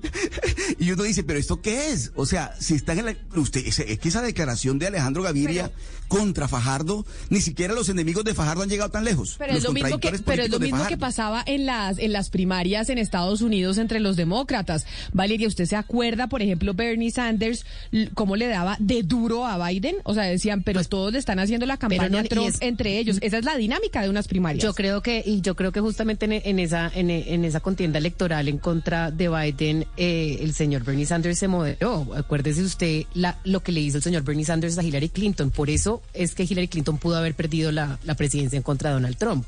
Por lo duro que fueron esas primarias demócratas. Y creo que aprendieron un poco y moderaron el lenguaje en, ahorita en la última elección entre Trump y Biden, pero, pero lo que estamos viendo es un desastre en todas las coaliciones. En este momento, pues el equipo por Colombia teniendo que sacar un comunicado en defensa del señor Alex Char, eh, pero tienen ese chicharrón encima, pues porque sí les va a tocar a cada uno salir a, pronunciarse sobre lo que se conoció este fin de semana. Por el otro lado, estamos viendo la coalición Centro Esperanza, pues Camila completamente también atomizada. A mí me parece que, el, que, que Alejandro Gaviria exageró en esa entrevista hoy en el tiempo y no ha debido referirse así a su compañero. Me parece innecesario. Y, y esto es en un desastre y el único que se va viento en popa es el señor Gustavo Petro, haciendo gira internacional, eh, mostrando la cara de, de Gustavo Petro y Rodolfo eh, Hernández eh, del, outsider y del, de la político, de fuera del establecimiento. Los dos que van punteando las encuestas que no están en esas coaliciones en donde de verdad están compitiendo. Entonces, la pregunta sería si esas coaliciones en realidad eh, sí son buenas para el proceso democrático y si no se están desgastando ellos ahí pues haciendo estas primarias que, que al final los, los están los se están destruyendo entre ellos pues porque se supone que Gustavo Petro también está pues en unas primarias pero es así pues no digamos que no tiene ningún sentido ya se sabe quién va a ganar. Y pues ahí se dan pasito entre ellos digamos. Me dice Ana Cristina una oyente que le escribe al 301-764-4108 y le dice que Enrique Peñalota eh, Enrique Peñalosa fue candidato presidencial que esta no es su primera campaña a nivel nacional que por eso lo conocen en otras partes del país que en cambio Alejandro Gaviria sí esta es su primera campaña. Y tal vez los ministros muchas veces no son tan conocidos por más de que hayan sido ministros. Sí, lo que pasa también, Camila, que hay que hablar de Enrique Peñalosa, es que Enrique Peñalosa tiene un discurso supremamente aburrido. O sea, el señor tiene un problema de comunicación que se ha debatido, pues lo, hemos comentado varias veces en estos micrófonos. El señor tiene un problema de comunicación terrible eh, y pues no creo que sea como la más afortunada la manera de dirigirse a las personas que votan. Pero, eh, Camila, volviendo un poco a lo de Alejandro Gaviria en esa entrevista de hoy eh, con Sergio Fajardo, pues es que no vamos muy lejos como se maneja en las primarias. Recordemos en los Estados Unidos, Kamala Harris, que es hoy la vicepresidenta, en los, en, los debates le tiraba a Joe Biden como a violín prestado. O sea, la que fue más dura en los debates con Joe Biden fue ella la que le hacía los cuestionamientos más fuertes y después que le tocó ser su vicepresidente. eso era lo que le decía, eh, eh, precisamente eso era lo que le decía hace un minuto eh, a Valeria, Ana Cristina, que es exactamente igual con lo que está pasando, con lo que pasó en los Estados Unidos en las primarias y aquí estamos un poco copiando el modelo de las primarias con estas consultas interpartidistas. Pero mire, ya que estoy hablando con usted, hay una carta que supimos más temprano que firman 120 ciudadanos de Medellín que publicaron más que una carta como un manifiesto sobre Daniel Quintero. Y yo quiero preguntarle, Daniel Quintero, alcalde de la ciudad, si este tipo de manifiestos en contra de un alcalde en Medellín se había visto antes o no o estamos frente a un acto sin precedentes en donde gente de diferentes sectores políticos, ideológicos, académicos, etcétera, etcétera, se juntaron para decir, oiga, acá estamos preocupados por lo que está pasando en Medellín. Camila, yo no recuerdo haber visto una carta como esta que reúna a pues personas de tantos espectros políticos, de distintas profesiones, de distintos, eh, digamos, lugares sociales. Es una carta de 10 párrafos que tiene más de 120 firmas, eh, pues y firmas como Alonso Salazar, el exalcalde, Héctor Abad Faciolince, Héctor Rincón y Ana María Cano, periodistas, eh, Carlos Mario Gallego, caricaturista, es decir, a Jesús Abas, Colorado, y tocan puntos muy, muy graves sobre la administración de Daniel Quintero, como su relación con EPM y tiene muy fuertes porque dicen pues que esta es una persona enferma de poder. Yo no recuerdo, eh, Camila, recientemente que se haya, que se haya hablado eh, así, que se haya referido un grupo de ciudadanos, una iniciativa completamente independiente para, para hacer un manifiesto contra un alcalde y decir Medellín se merece otro alcalde. Pues uno de los firmantes de ese manifiesto al que usted hace referencia, Ana Cristina, es Jorge Melguizo. Aquí lo veo en la lista, exsecretario de Cultura de Medellín y consultor internacional y que además hizo parte de la alta consejería para Medellín. Doctor Melguizo, bienvenido. Exsecretario, gracias por atendernos hoy aquí en Mañanas Blue. Camila, muy buenos días y buenos días para Ana Cristina. Encantado de estar con ustedes. Doctor Melguizo, específicamente, ¿por qué decidieron publicar este manifiesto y firmarlo tantas personas de distintos espectros eh, políticos, ideológicos, etcétera, etcétera? Tres razones, Camila. Una, por cansancio con este alcalde y con la forma como está gobernando. Dos, por una responsabilidad ética. Y tres, porque muchos ciudadanos y ciudadanas sentimos que, hay, que algo hay que hacer y no solo quedarnos lamentándonos de la situación de nuestros círculos familiares y de amigos.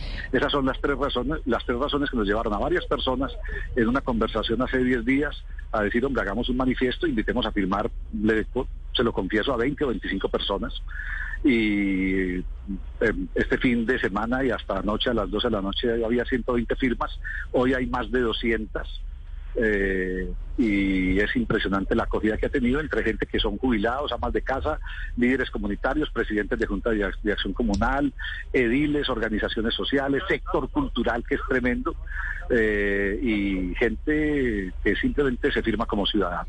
Pero mire, exsecretario Melguizo, le hago tanto énfasis en la diferencia de las firmas que vienen de diferentes eh, tendencias ideológicas porque el caso del alcalde de Medellín, Daniel Quintero, también se ha politizado a nivel nacional y ha tenido un impacto también dentro de la contienda electoral por cuenta del apoyo del eh, senador Gustavo Petro, candidato presidencial, y por cuenta de que aquellos defensores de Daniel Quintero dicen que quienes no están contentos con su gestión son específicamente los uribistas en Medellín. ¿Ustedes con este manifiesto quieren demostrar que eso no es así, que esto no se trata de los uribistas que no están contentos con Daniel Quintero?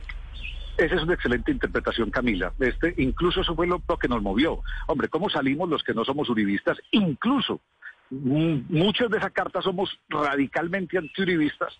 ¿Cómo salimos a decir esto no es un problema de antiuribistas? No. Y eh, lo que decimos ahí es, hombre, somos ciudadanos decepcionados. Decimos también, reconocemos que el alcalde perdió la gran oportunidad de pasar a la historia posiblemente como el mejor alcalde de Medellín. Lo, tuvo todo, la más alta votación, el respaldo de la ciudadanía. Eh, muchos de nosotros estuvimos acompañando en procesos distintos en la Comisión de Empalme. Yo hago parte de una alianza que se llama ¿Para dónde vamos?, donde está alianza de organizaciones de la zona nororiental, organizaciones comunitarias, una red de cultura biocomunitaria, Pro Antioquia, Universidad de Antioquia, Universidad Nacional, Universidad de Asís. A esa, a esa alianza el alcalde le pidió que dirigiera una de las comisiones de empalme para todo lo social con Marta Eugenia Arango y con Azucena Restrepo de Pro Antioquia. El alcalde incluso en el informe de Medellín, ¿cómo vamos? En su plan de gobierno lo incluyó 67 veces para señalar cómo venía funcionando mal Medellín, que es cierto, desde la alcaldía de Federico Gutiérrez, que fueron cuatro años de pérdida de indicadores sociales. Y eh, ahora sale a atacarnos a los que asumimos una posición crítica y de construcción de otro tipo de reflexión sobre la ciudad. Esa es la realidad también de esa carta y estamos simplemente mucha gente, incluso Jesús Abad Colorado, eh, que encabeza la lista, Jesús votó por Daniel Quintero, Carlos Mario Gallego votó por Daniel Quintero, lo han dicho públicamente. Y están hoy, dicen, hombre, lástima haber promovido esa candidatura porque realmente ese alcalde resultó que es, se vendió como alternativo y progresista, pero gobierna con lo peor de la política local y nacional.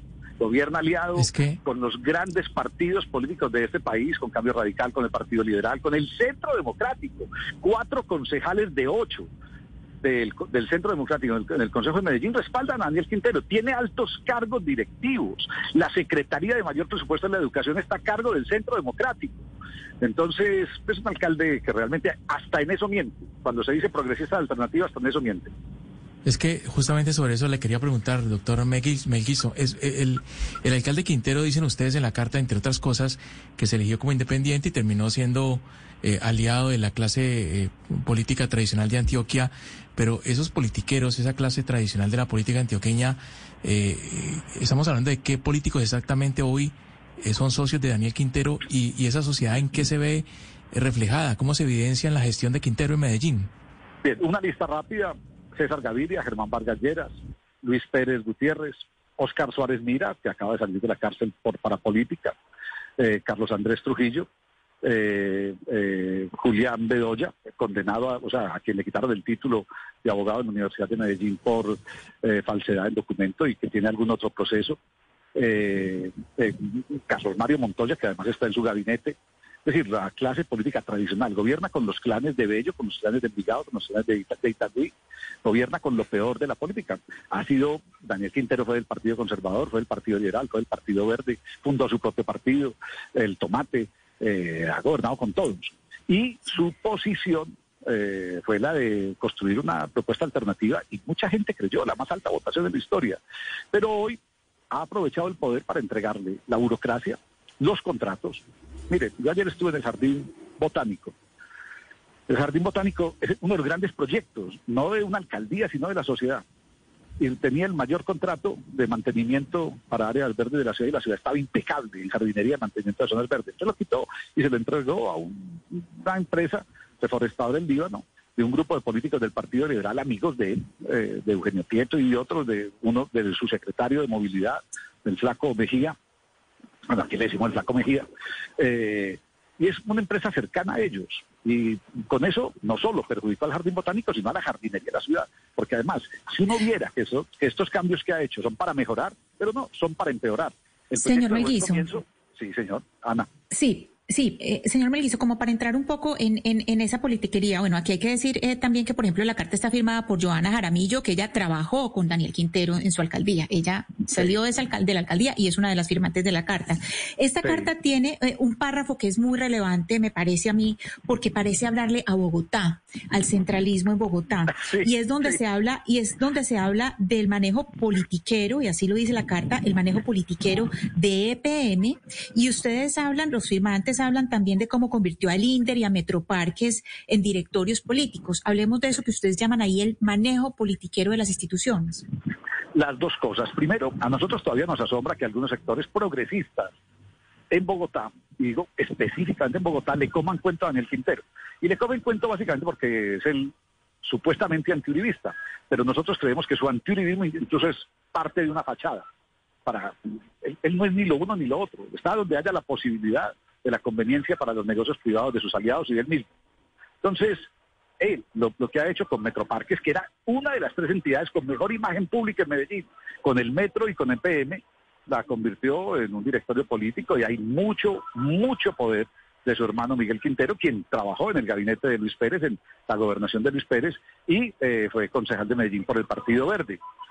Eh, tiene el, el, en EPM, pues no solo cuatro gerentes, sino que muchas de las cosas que él dice ahora que él logró, como el pago de las pólizas, no es cierto. Él estuvo en contra del pago de las pólizas, los pueden ver en sus Twitter. Incluso le respondió al gobernador Aníbal Gaviria hace pocos meses diciéndole, gobernador, lo siento, pero esto tienen que pagar. ¿verdad? Él quería él no quería que se pagaran los seguros. Los seguros no los firmó él, por supuesto, esto son de hace varios años.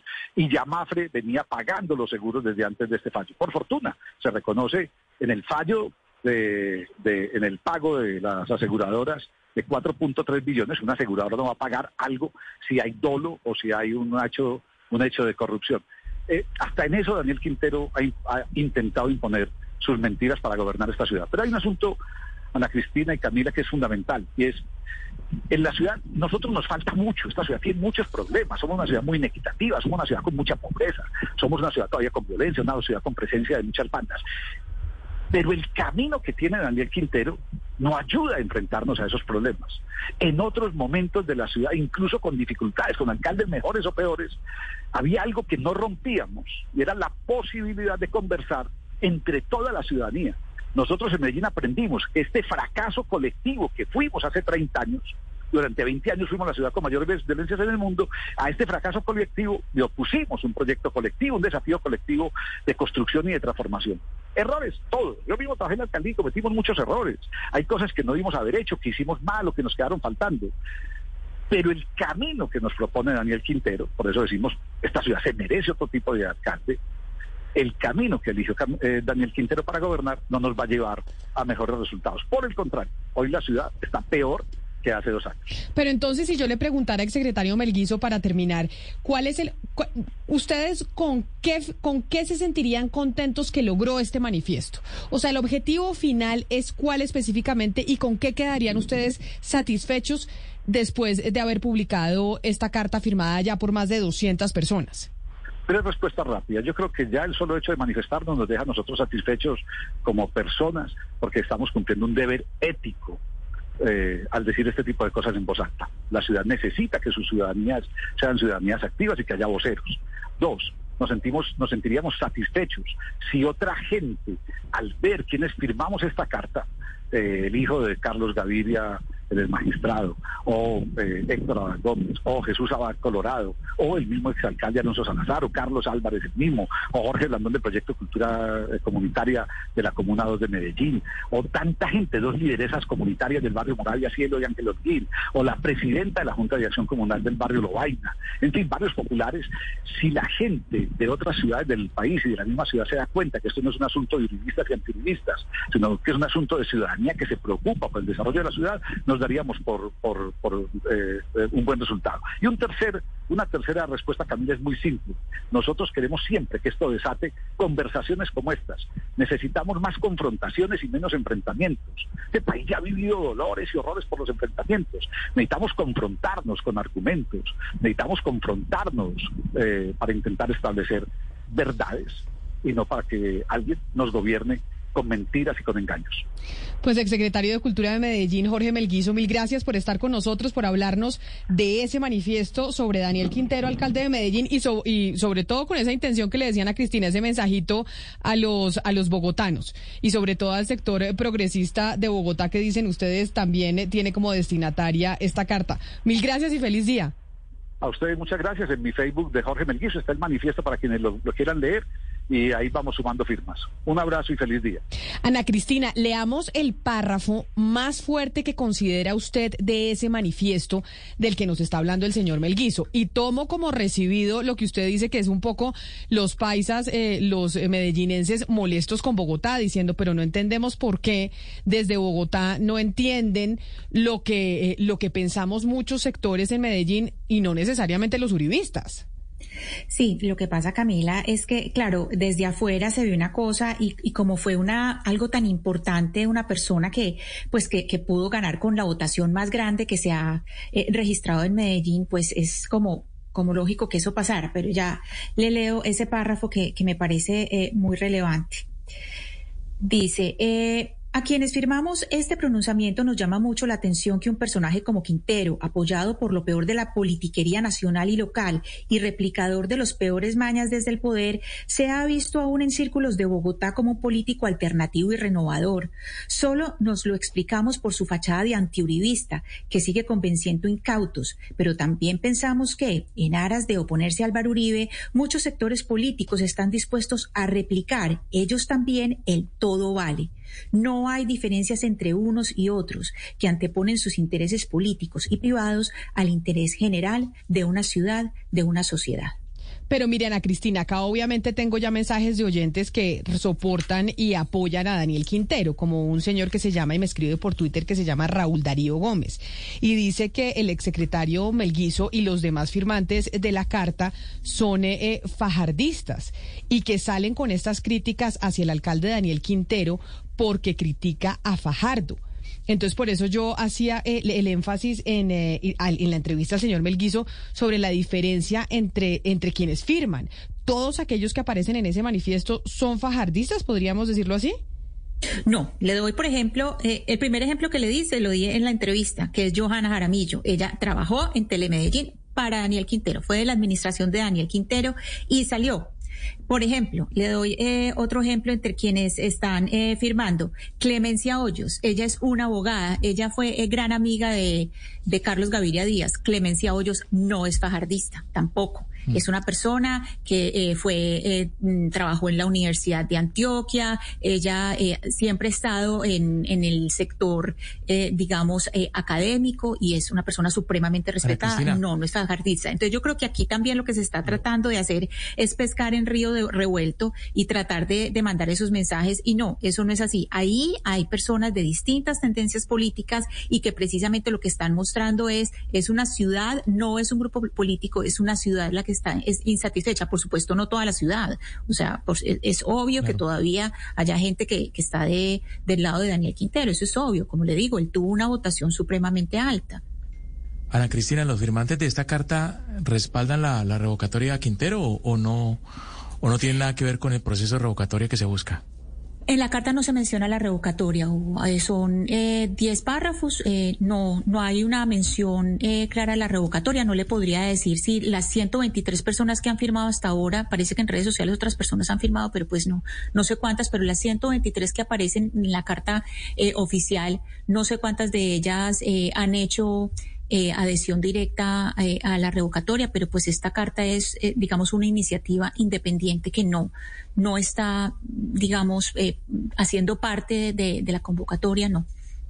Ah, bueno, porque de la revocatoria, perdón, de la revocatoria, perdón. Por eso le digo, porque acá nos empiezan a escribir, por ejemplo, Jorge nos dice que, eh, que el eh, señor Melguizo pues tiene una estrecha relación con, eh, con Sergio Fajardo, entonces dicen es que los que critican, los que critican a, Quintero son fajardistas, los que critican a Quintero son uribistas, es como que siempre empiezan a generar una especie de afilaciones políticas a quienes no están de acuerdo con la administración de Daniel Quintero. Lo que usted nos dice y nos explican a Cristina es que en este manifiesto lo que se demuestra es que es de, desde distintos sectores y espectros políticos, no solo algunos matriculados con ciertos eh, candidatos o políticos en particular. Sí, exacto. Y además desde todos los espectros sociales es muy importante algo que decía el señor Melquizo y es que una de las de los argumentos que ha tenido el señor Daniel Quintero, pues a lo largo de su administración es él dice y que además pues es un argumento muy populista eh, que dice que es que él es la voz de las clases que no son privilegiadas y que por él que él está hablando por el pueblo y que el pueblo pues habla a través, a través de él y que por eso lo atacan. No, momento. Aquí hay una cantidad de líderes que son líderes barriales y ellos están firmando esta carta, son eh, líderes de distintos eh, barrios en, en algunas comunas del norte de Medellín y que también están insatisfechos con eh, la administración de Quintero. Y como le digo Camila, hay gente que o trabajó con Quintero o que votó por Quintero y que simplemente están diciendo ahora, pues no, no, no, no estoy con Daniel Quintero, no estoy de acuerdo con esta forma de, de administrar la ciudad. Hoy es lunes 7 de febrero. En Bogotá tenemos un día gris. Les cuento a mis compañeros de la mesa de trabajo, de quienes nos escuchan en otras partes del país. Hoy, don Gonzalo Lázaro, usted decidió traernos eh, música tradicional, pues digamos como clásicos de la salsa en español. Pero yo le voy a traer uno que me gusta mucho y a ver si don Hugo Mario Palomar coincide con esta canción y si le gusta de Gilberto Santa Rosa de Vivir sin ella.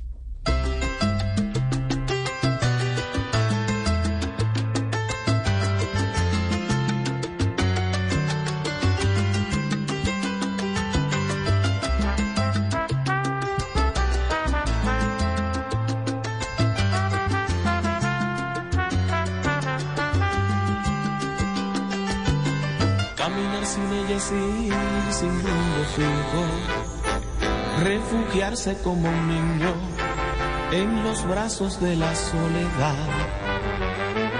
Regresar sin ella es tan delirante, tan nocivo, tan frustrante, que a la casa no quiero llegar. Es como tener las manos llenas de ella, de su risa, sus caderas y saber sentarse a deshojar estrellas bajo una luna nueva a través del ventanal. Vivir sin ella es estar encadenado a ese cuerpo que yo amo, es temerle. ¿Y sabe de quién me acordé ahora de vivir sin ella? Hugo Mario, eh, María Fernanda Cabal, es caleña, ¿no? Es Vallecaucana. Sí, es de, es de Buga Valle. Es de Buga. Baila muy bien. Yo una vez la vi en un programa. ¿En qué programa la vi bailando? En la tele letal. En la tele letal. Sí, en sí, la sí. Tele letal con, con Santiago y con Martín. Exacto, la vi bailando y baila bien. Bueno, es que no hay, no hay Vallecaucana que no baile bien o muy rarito.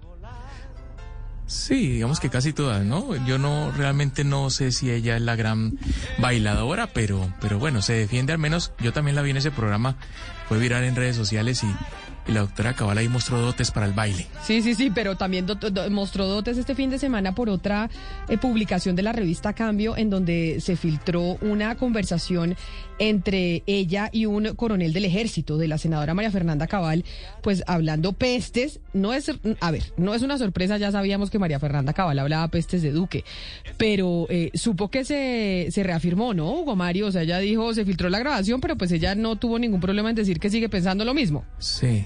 Le dijo, entre otras cosas, Camila, que era un liberal de izquierda, que era un mamerto, que se había infiltrado y que había llegado a, a la campaña presidencial gracias a Luigi Echeverry, que era su gran amigo. Al vago de Luigi Echeverry. Meter... Ella dijo que era claro. al vago de Luigi Echeverry y que entonces le cargaba la maleta a Duque allá en el Banco Interamericano de Desarrollo en Washington. Eso fue lo que dijo la doctora Cabal en una conversación privada, eso sí. Pero si hay algo que reconocerle a la senadora es que ella eso lo dice en público. Ya no tiene mucho problema en decirlo en público también. No, y, de hecho luego hizo un, streaming, una transmisión y ahí lo, lo reiteró, dijo que no se echaba para atrás, que se sostenía en su afirmación y que eso era lo que pensaba el presidente Duque. Pues es que oigamos lo que la respuesta que ella dio este fin de semana en ese streaming que hizo a través de sus de sus redes sociales, en donde se ratifica, es que la, eh, ella, si hay algo de, de María Fernanda Cabal, es que ella le va diciendo a todos lo que va pensando, incluso al presidente Duque, que pues ella ha sido de una de sus grandes enemigas en el, en el centro democrático. Por lo que dije, no me arrepiento, nunca me arrepiento de lo que digo. De pronto, las palabras salidas de, tono son palabras que uno dice cuando está en una conversación privada. Y digo yo también, y me dio risa el otro día, eh, cuando me decían, es que usted en esa, en esa grabación dice muchas groserías. Yo dije, ay, Dios bueno, sí, peco por eso, pero a veces creo que es que me estoy pareciendo al ingeniero en el vocabulario.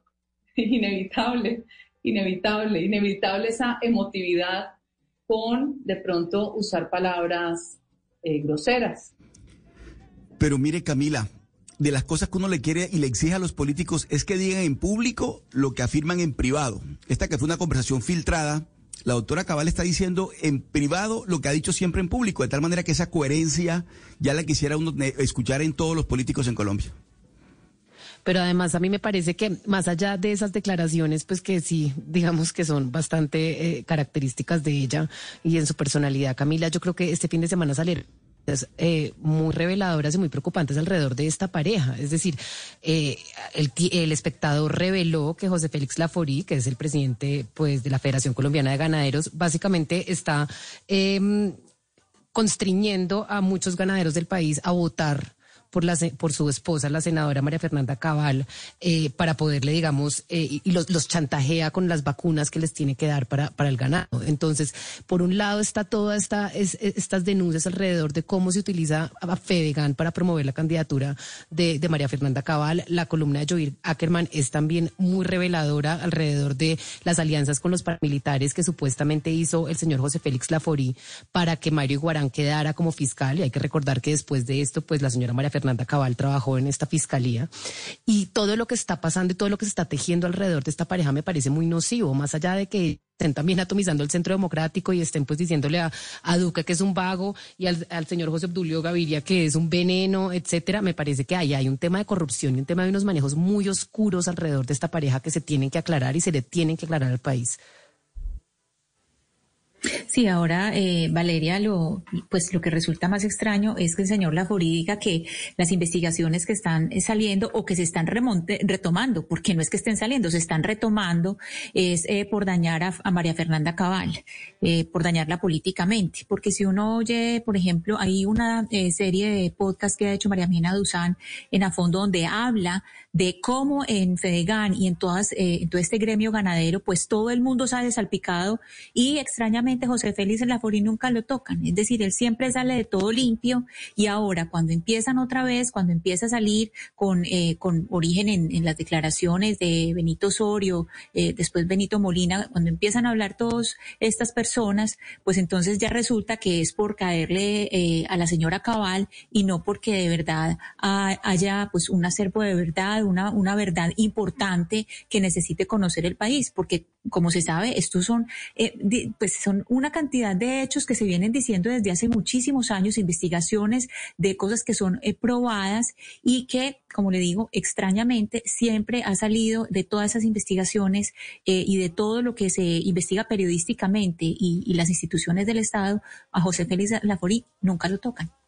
De hecho, me están escribiendo congresistas del Centro Democrático que pues me reservo la fuente, que me están diciendo lo siguiente, Valeria, y es que pues sienten una especie de competencia desleal en, en medio de la contienda electoral porque dicen que Fedegan pues utiliza recursos públicos y que muchas veces, o sea, ellos sienten eso, se están usando esos eh, recursos eh, para la campaña de María Fernanda Cabal o a través de la fundación eh, de Fedegan. ¿Sabemos algo de eso? La denuncia que se hizo este fin de semana, eh, Camila, que la hizo una carta firmada por la organización ganadera Dignidad Agropecuaria, en lo que, dicen que exactamente que Fedegan, por medio del señor José Félix Laforí, pues está condicionando la entrega de vacunas a, campesinos ganaderos a cambios de voto, eh, votos para la campaña de su esposa. Entonces, pues ya de por sí, hace unos años, lo primero que hizo Iván Duque cuando llegó a la presidencia fue devolverle a pues Fedegana a este señor José Félix Laforí, que se lo habían quitado pues por unos manejos corruptos y unas denuncias, eh, digamos, eh, muy graves cuando él fue presidente antes de Fedegan, le devolvió el fondo ganadero al señor José Félix Laforí, eh, digamos, sin ni siquiera haber abierto una licitación. Otras personas del gremio ganadero se quejaron en ese momento y dijeron que ellos también estaban en la capacidad, la capacidad de haber podido concursar y que esta entrega de dedo pues violaba, digamos que con todo eh, la transparencia alrededor del proceso. Se le entrega al señor José Félix Laforí y ahora salen estas denuncias diciendo que él está utilizando pues digamos las vacunas para constreñir a los campesinos a votar por su esposa. A mí me parece muy grave y es que todos los días estamos con una denuncia distinta alrededor de esta pareja y uno no entiende ni siquiera el uribismo porque tiene que cargar con esto. Es que ya es una ala radical, dañina, envenenada y creo que tienen que dar las respuestas al país. Es que estamos hablando de paramilitarismo, de constreñimiento para, para, para, para, pues, para para, para, para votar. Estamos hablando de unos manejos muy turbios alrededor de esta pareja, Camila. Pues vamos a ver qué dicen las investigaciones sobre todas estas denuncias. Bueno, nos vamos a hacer una pausa. Gonzalo, me dice Gabriel que nos escribe a nuestra línea de WhatsApp que quede descanso, que un día eh, sin música en inglés, que quede delicia la salsa, que muchas gracias. Hacemos la pausa, nos vamos con las noticias del mediodía y después hablaremos con Diego Pardo. Ustedes se van a acordar de esa historia porque estaremos hablando con Diego Pardo sobre cómo fue su via crucis para poder recuperar a su hija si es que pudo recuperarla. Cuatro años duró el proceso jurídico de Diego Pardo Cuellar para demostrar que no había abusado de su hija. Hoy, a las 12 y 15, luego de las noticias del mediodía, hablaremos con este papá sobre su via crucis y las pruebas que llevaron a que un tribunal lo absolviera.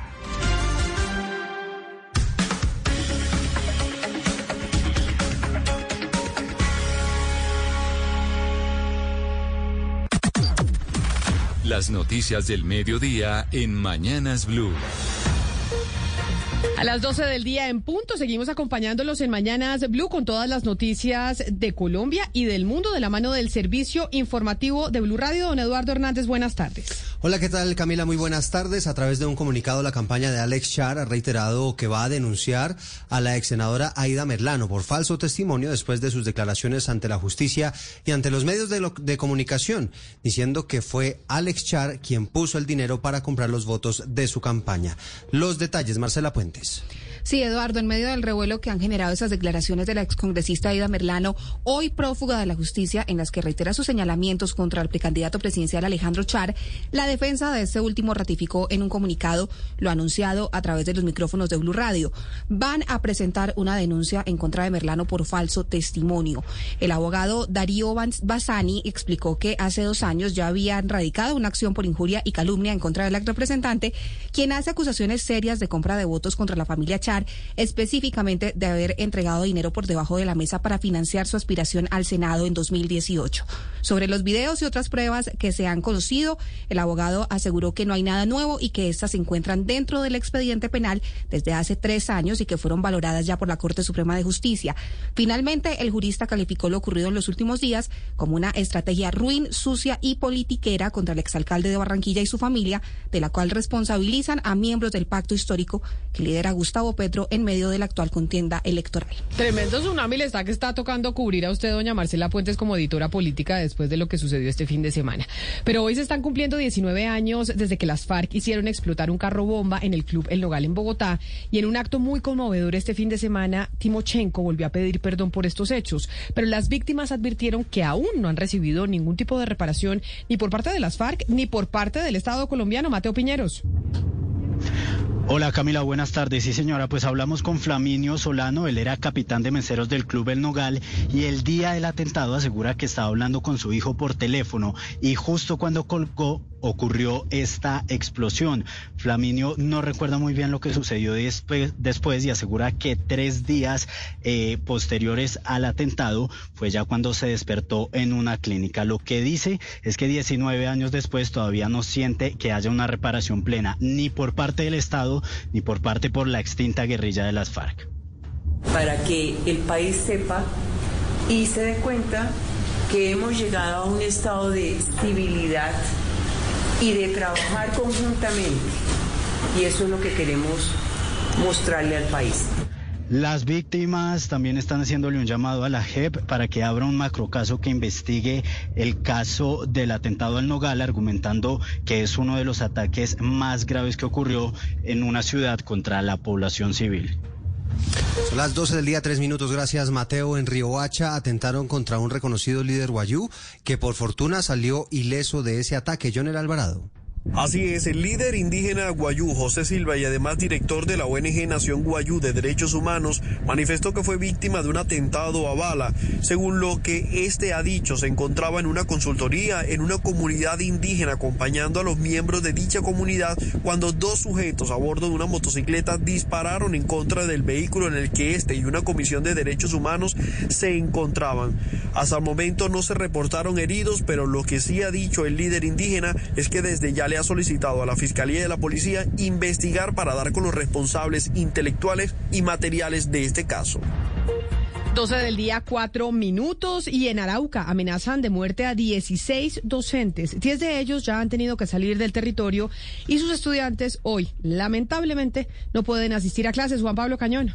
Por lo menos 16 docentes han sido amenazados en el departamento de Arauca en lo corrido del año como consecuencia del enfrentamiento entre el ELN y las disidencias de los frentes décimo y 28 de las FARC. De los 16 amenazados, ya 10 no están en el territorio, pues tuvieron que abandonarlo por miedo a los ilegales. Los demás se están tratando de ubicar en otras partes del país, según señaló el fiscal de la Asociación de Educadores de Arauca, CEDAR, licenciado Hernando Sánchez. Efectivamente, fueron 16 maestros que han sido amenazados desde el 2 de enero al Okay. A la fecha de hoy. De ellos, 10 han salido del departamento. Infortunadamente, esos maestros que salen del departamento no se pueden reemplazar porque se llevan la plaza hasta que no sean ubicados. Por lo tanto, son más de 300 niños que van a ver afectados en esto. Es decir, que a las dificultades que hay se agrega ahora tener que salir los maestros del departamento y tener que perjudicar a los niños en su proceso educativo. El líder sindical destacó que no se cumplen con las garantías mínimas para poder brindar la educación que requieren los niños, niñas y adolescentes del departamento pues sumado a las deficiencias en transporte escolar, personal docente y administrativo e infraestructura física en los planteles, especialmente en la zona rural, no hay condiciones de seguridad para la mayoría de los educadores.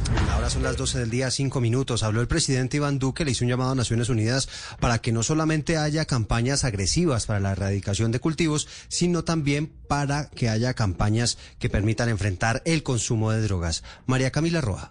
Sí, fue durante la presentación del informe sobre la visión estratégica de la Oficina de las Naciones Unidas contra la Droga y el Delito para América Latina y el Caribe durante los próximos tres años que el presidente Iván Duque dijo que si existiera un consenso global en torno a la legalización de las drogas, esto se podría abordar, pero que ahora no existe, por lo cual seguir enfrentando esta problemática desde una visión de la legalización cuando el mundo enfrenta al narcotráfico puede incrementar la confusión de la población frente al Estado que necesita herramientas para enfrentar este delito. Así lo dijo. Sino a la continua lucha que merece una sociedad para que las drogas que aniquilan la vida de tantos jóvenes no estén en la conversación con la posibilidad de convertirse en elementos de la cotidianidad. Y es que ahora la Oficina de las Naciones Unidas contra la Droga y el Delito operará desde Bogotá como centro regional y supervisará las operaciones de este organismo en Argentina, Chile, Bolivia, Ecuador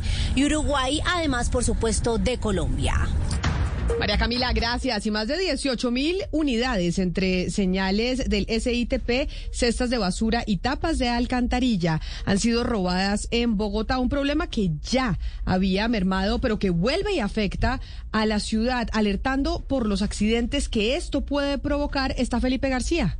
Está incrementando nuevamente el robo de las tapas de alcantarilla en Bogotá con un promedio mensual de hurto de estos elementos de 629, siendo Kennedy, Bosa, Engativá y Ciudad Bolívar las localidades más afectadas, lo que pone sin duda en riesgo y peligro a los ciudadanos, en especial a los ciclistas y motociclistas, provocando graves accidentes. La concejal María Clara Name. Esto es preocupante porque se ha convertido en un gran peligro para la integridad física de los ciudadanos, se ha convertido en verdaderas trampas mortales tanto en los andenes como en las vías públicas, al punto de poder provocar accidentes de todo tipo. El Departamento Administrativo de la Defensoría del Espacio Público también destaca que a la fecha se reporta el hurto de 1.369 señales de los paraderos del SITP hurtadas, de las 7.184 señales que están instaladas en la ciudad, afectando a más de 2 millones de usuarios del sistema. Las localidades donde más se registran robos de estas señales son Kennedy, Suba, Engativá, Ciudad Bolívar y Bosa. el día 8 minutos seguimos hablando de hechos de inseguridad en Bogotá. Vamos al sector de galerías. Recordarán ustedes la zona donde fue asesinada una comunicadora de Naciones Unidas por robarle su celular. Pues allá hay preocupación porque dicen sus habitantes que están aumentando los robos, no solamente a personas, sino también a establecimientos. Julián Ríos. Buenos días, eh, nos encontramos aquí en la carrera 24 con calle 52. Este es el sector conocido como Galerías de la localidad de Teusaquillo, donde en los últimos días y en los últimos meses se han registrado atracos y robos eh, en diferentes eh, puntos de este sector de, la, de este sector de Bogotá. hemos hablado con algunos de los habitantes, comerciantes y transeúntes en este sector. Han dicho que la inseguridad ha aumentado y han pedido mayor intervención de la policía. Escuchemos a uno de ellos se encierra por temor a ser atracado o violentado y la policía no se ve por ningún lado, por ninguna parte, pues adolecemos de esta fuerza eh, comunitaria para poder responder a todos los daños y atracos y problemas que se están presentando en la ciudad. Sin embargo, entre las autoridades y algunos comerciantes han creado varios frentes de seguridad y están tratando de luchar contra la delincuencia. Se apoyan a través de mensajes de WhatsApp, también a través de números que tienen específicos de celulares para poder comunicarse directamente eh, con los uniformados que atienden estos casos aquí en el sector eh, de galerías. Como se ha visto en los últimos días, los, los hurtos han incrementado acá en el sector de galerías, em, lo cual es bastante preocupante para la comunidad, que no nos no sabemos en qué momento salir de nuestras casas a trabajar, a, hacer las diferentes diligencias. Eh, pero el apoyo de la policía de la estación de Tuxaquillo ha sido bastante amplio, la colaboración acá en el sector eh, con patrullajes día y noche y, apoyo constante en el Parque Lleras. Una de las mayores preocupaciones en este sector es que los delincuentes tienen azotados algunos negocios como restaurantes y locales comerciales. Julián Ríos. Blue Radio. Gracias, Julián. Y hoy se reanudó la audiencia de preclusión en favor del expresidente Álvaro Uribe por el caso de falsos testigos. Hoy el turno fue de la Procuraduría, que en principio ha descalificado algunos de los testimonios que se han escuchado en contra del expresidente Álvaro Uribe. Lo último lo tiene usted, Naidu Vaquero.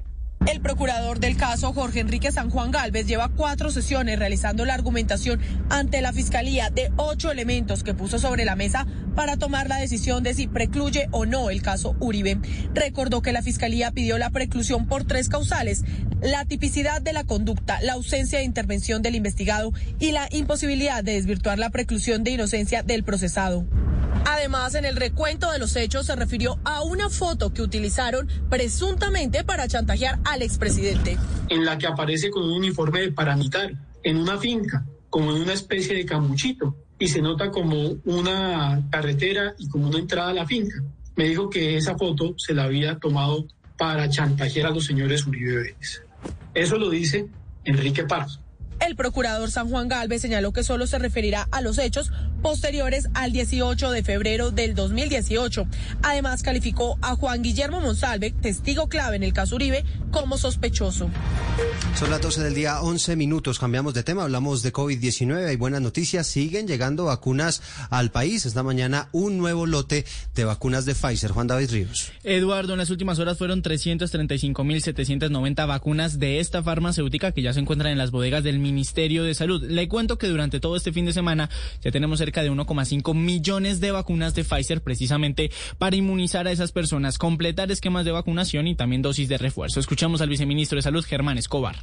Vacunación sobre todo de la población mayor de 18 años eh, con objeto de completar los esquemas y de sus refuerzos una vez cumplan los cuatro meses posterior a la aplicación de su esquema completo.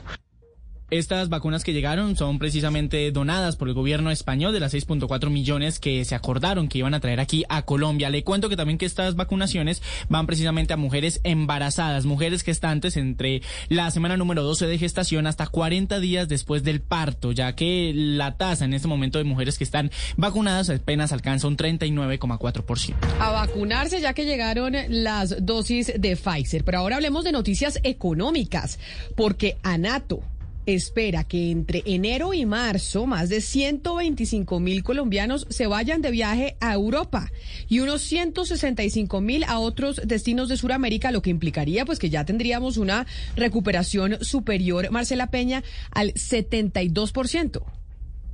El gremio de las agencias de viaje estima que este impulso a la salida de colombianos del país tiene mucho que ver con la flexibilización de las restricciones para el viaje. Hay que tener en cuenta, por ejemplo, que la Unión Europea ya incluyó a Colombia dentro de los 14 países que son destinos de bajo riesgo. Paula Cortés, presidenta ejecutiva de ANATO, dice que es importante que más países se sumen a esa flexibilización porque las restricciones en los viajes no evitan la propagación del COVID-19 y tampoco la propagación de la variante Omicron. La asociación espera que entre 165 mil y 178 mil colombianos salgan del país hacia destinos de la región durante el primer trimestre del 2022, mientras que hacia Europa van a despegar entre 125 mil y 132 mil personas. La noticia internacional. Y la noticia internacional tiene que ver con Ucrania, porque ha recibido en los últimos meses 1.500 millones de dólares en armamento y equipos militares para fortalecer su ejército en medio de las tensiones fronterizas con Rusia. Así lo informó el día de hoy el ministro de Exteriores, el canciller de Ucrania, Dimitro Kuleva. Estados Unidos y el Reino Unido han sido los más activos a la hora de armar al ejército de Ucrania, al igual que Canadá, Polonia y los países bálticos.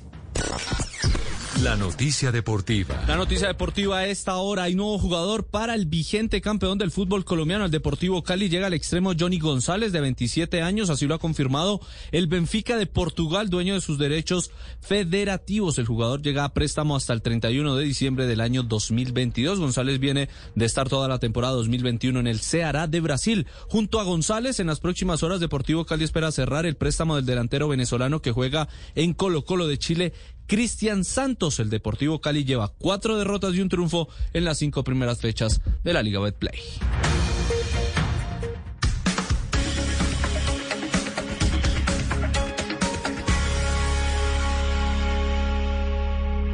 Seguimos conectados con ustedes en Mañanas Blue. Oscar Montes, Ana Cristina Restrepo, Hugo Mario Palomar, Diana Mejía, Sebastián Nora, Mariana Palau, Gonzalo Lázari, Valeria Santos y Camila Zuluaga con el personaje del mediodía.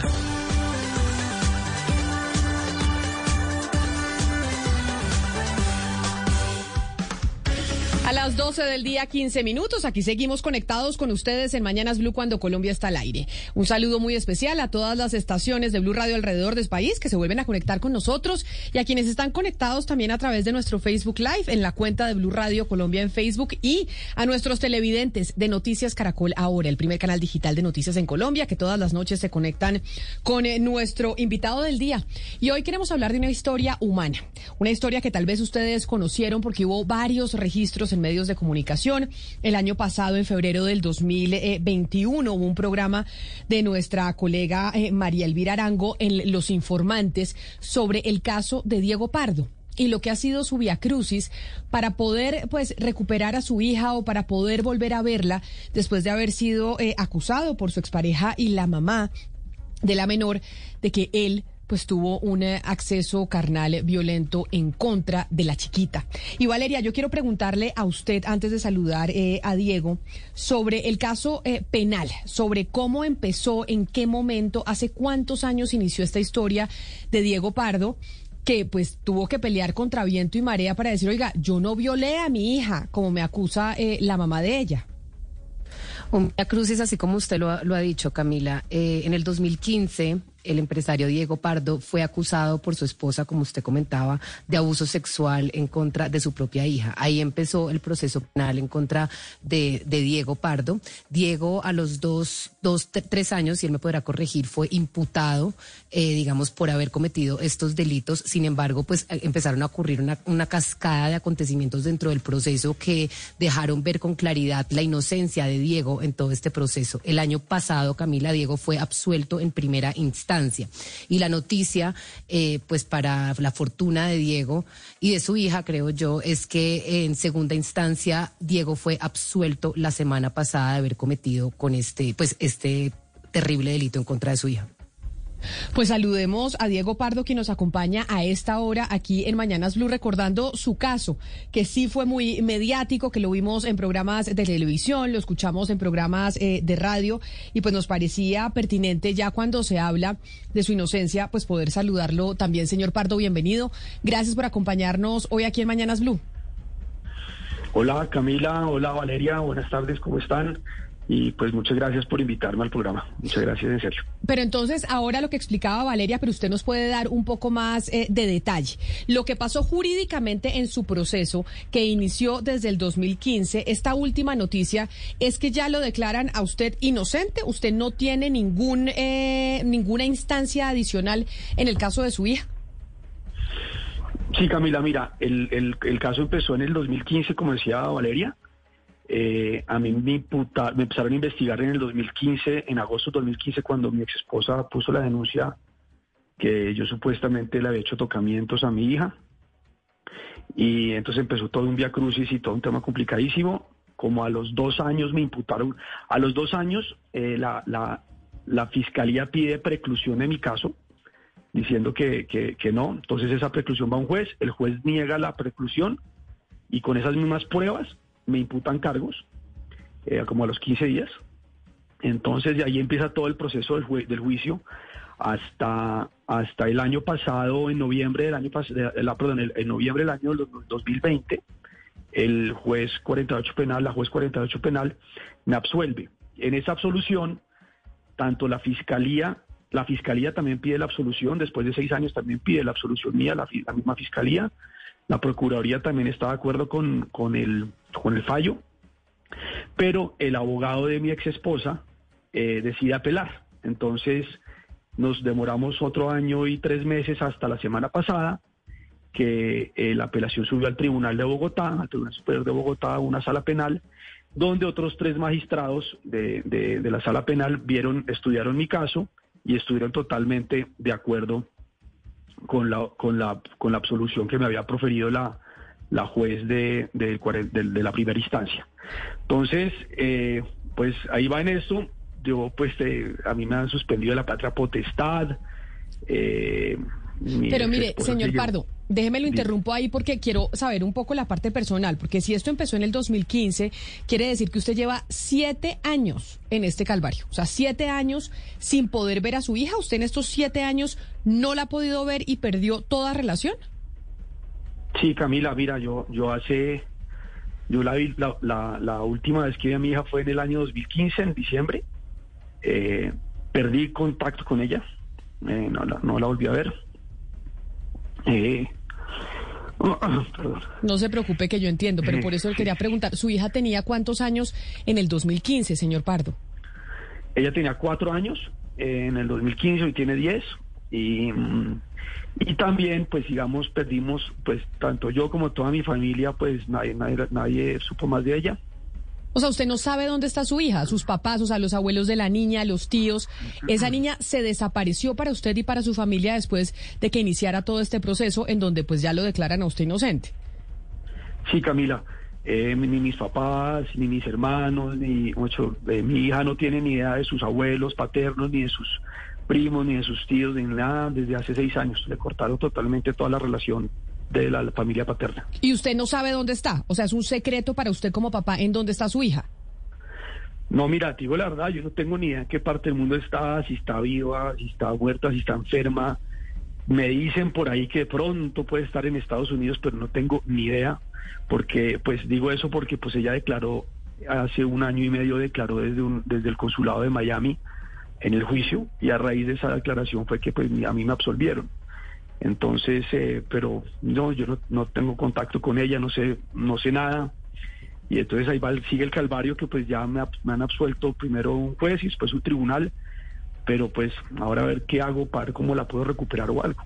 Y ya, y ya le pregunto sobre eso, porque de hecho un abogado penalista me está escribiendo al 301-764-4108 y dice que nosotros eh, hemos titulado esta entrevista como el Via Crucis suyo para recuperar a su hija. Y me dice Diana, eh, el abogado penalista, que es que, que no, que todavía Diego Pardo no ha recuperado a su hija, pero no solo por esto que él nos cuenta, sino por un tema jurídico. Lo que pasa, Camila, es que acá son dos temas jurídicos en realidad. Uno es el penal, que es el que está ganando ahora mismo el señor Diego Pardo, pero hay uno civil. Entonces, en el civil, lo que nos comenta él, él no tiene la patria potestad de la niña. Entonces, él en este momento no tiene derecho sobre la niña, ni podría exigir verla ni siquiera en esas visitas que usted las ve cada 15 días, el papá cada 15 días, la mamá. Él no tiene ese derecho aún. Pero no lo tiene, supongo yo, señor eh, Pardo, y se lo quiero preguntar, no lo tiene porque con toda esta acusación de un, de una, de un abuso contra su hija menor de 14 años, pues usted no podía reclamar la patria potestad porque sencillamente las tutelas que le negaron se basaban en que no se sabía si usted sí había hecho algo malo contra su hija y pues no se la podían estar dejando ver cada 15 días y no le podían dar la patria potestad. En este momento, cuando usted ya gana las dos eh, eh, sentencias, ya hay dos sentencias a favor suyo, ya sería que su esposa se fuera a casación, que en realidad no sé si lo vaya a hacer o ya, o ya haya pasado algún documento ante el tribunal diciendo que se va a casación. Si eso no pasa, si no pasa la casación, ¿qué proceso legal sigue para que usted recupere, si no, si no la patria potestad, por lo menos una custodia temporal sobre su hija para poderla ver? Sí, Diana, te cuento un poquito sobre eso. El, eh, a mí me suspendieron la patria potestad precisamente un, en, el, en el proceso de divorcio, que era el proceso de familia, proceso civil, con, con mi ex, con mi, con mi ex esposa, con Margarita, y un, em, un juez de familia en el proceso de divorcio decidió suspenderme la patria potestad mientras se, se definía mi, mi, situación penal, eh, que hasta se, pues, se está definiendo desde la semana pasada. Entonces, eh, yo por eso, y con esa suspensión de la patria potestad, fue que pudieron sacar a mi hija del país sin, sin un permiso mío, por, por eso lograron, y desde ahí pues ya no volvimos también a saber nada. Entonces, en teoría, pues yo la, el proceso sería pues ir ahora a, recuperar primero esa, esa restitución de esa, esa patria potestad, ¿no? Y mirar a ver qué tipo de cosas hago pues para poder eh, la recuperar en, en, donde esté por fuera. Pero entonces usted, pero entonces señor Pardo, usted, porque yo imagino después de siete años el agotamiento de uno decir, oiga, yo no soy un violador y mucho menos de mi hija. Después de siete años de tratar de pelear contra viento y marea, de demostrar ante la justicia esto no es cierto, yo no le hice esto a mi hija.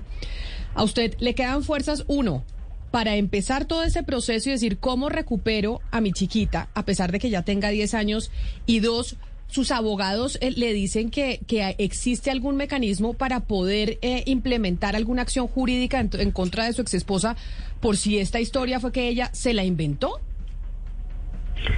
Sí, mira, hay, hay son, son varios temas. Entonces, uno es, eh, pues ya despide, yo llevo esto ya seis años, casi siete años, eh, pues por mi chiquita yo pues lo que pues hasta la muerte y, voy a ya pasando pues ya cada, paso pues creo que voy más cerca de, estar con ella.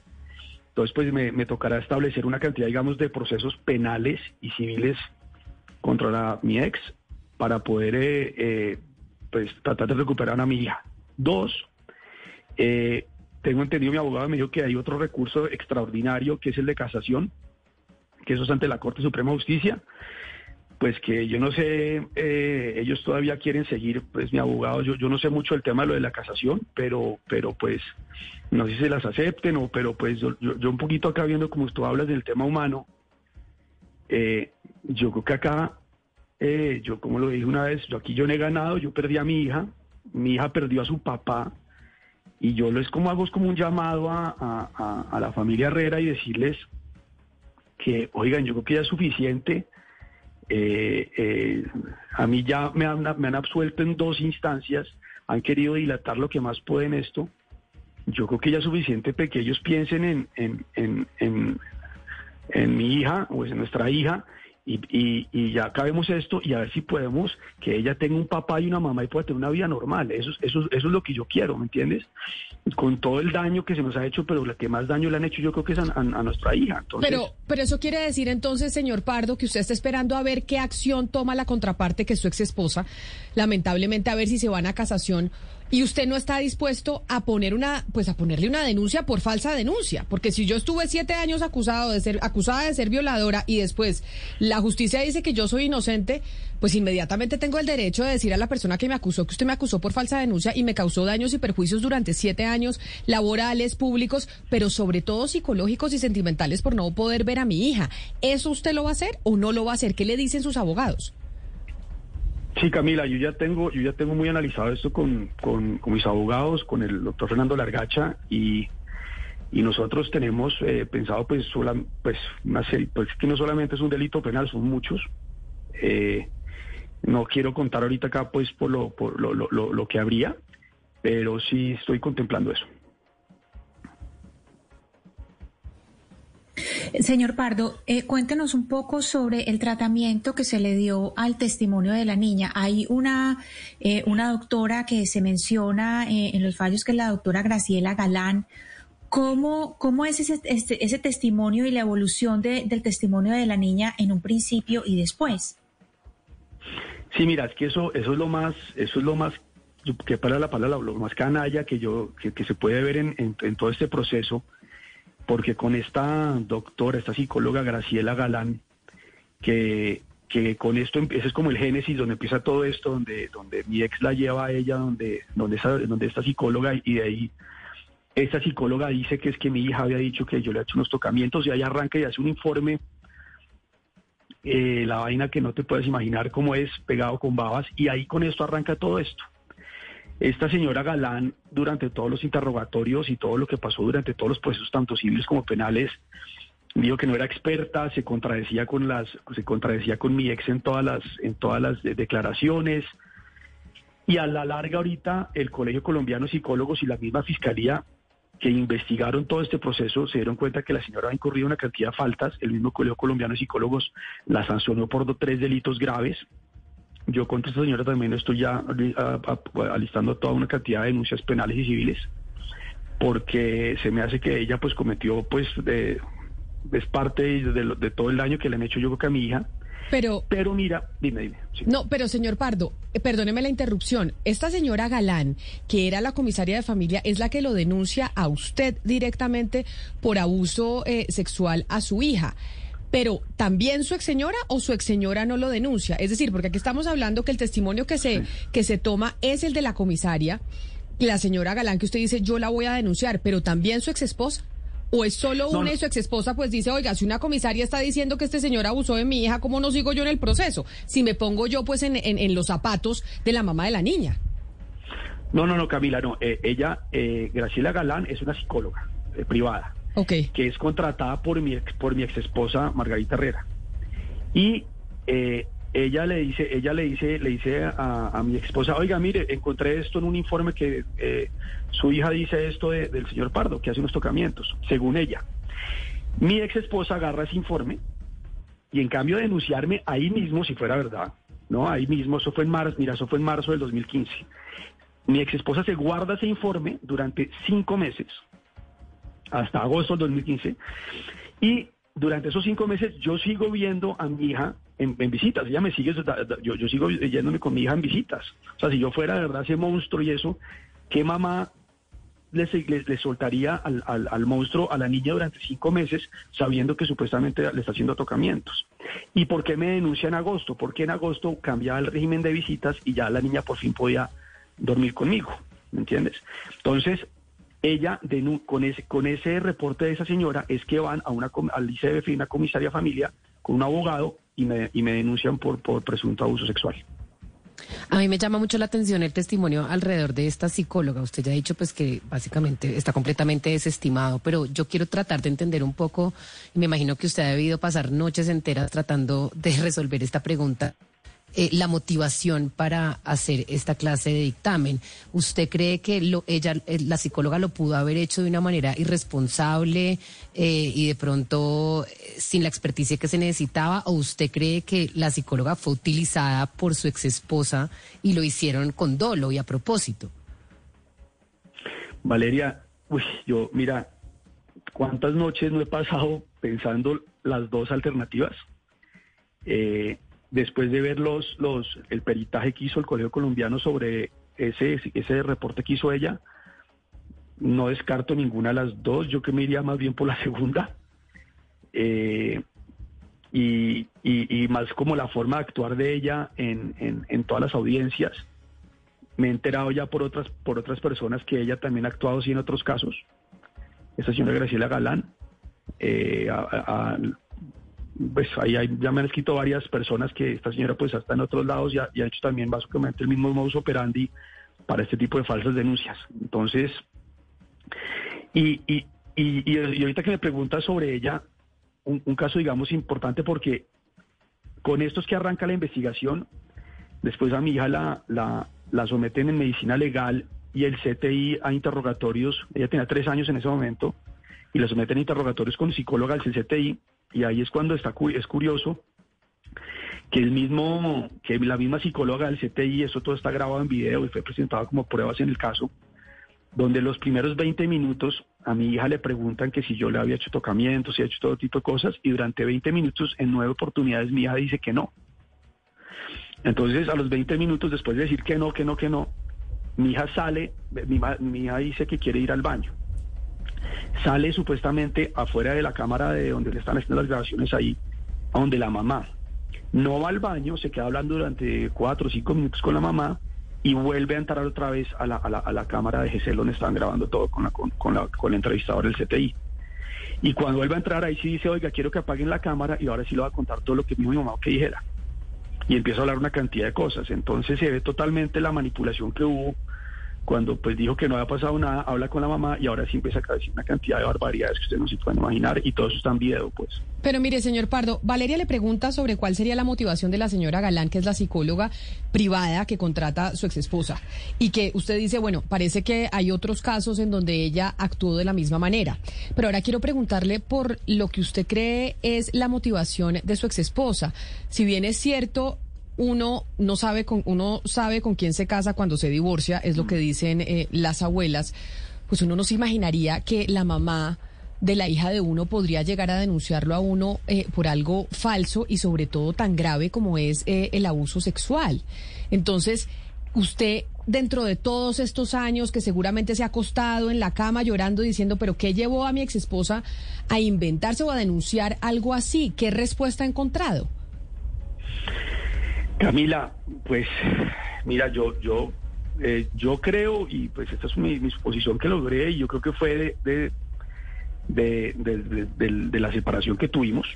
Eh, yo era su segundo matrimonio, yo no sé si es que yo no le puedo encontrar uno que le pueda hacer tanto daño a la hija y a, pues al ex esposo por algo que no hizo y con semejante delito tan, tan feo. Entonces, pero yo creo que se fue algún tipo de venganza o de o de, o de cosas pues para por, por haberme separado de ella y, y eso es como así como que el único cosa que le encuentro, ¿me entiendes? Porque porque es que pero llegar a estos niveles después de seis años, todo el daño, todo lo que ha pasado, mira, es que eso no tiene perdón de Dios, entonces no sé, y, y como ellos se aislaron, ellos, eh, ya mi ex con los papás se, eh, se fueron del país, eh, no sé, eh, yo también todavía tengo muchas preguntas sin responder pero pues esas son mis oposiciones. Nada justifica que a uno lo denuncien falsamente por abuso sexual de su hija, absolutamente nada.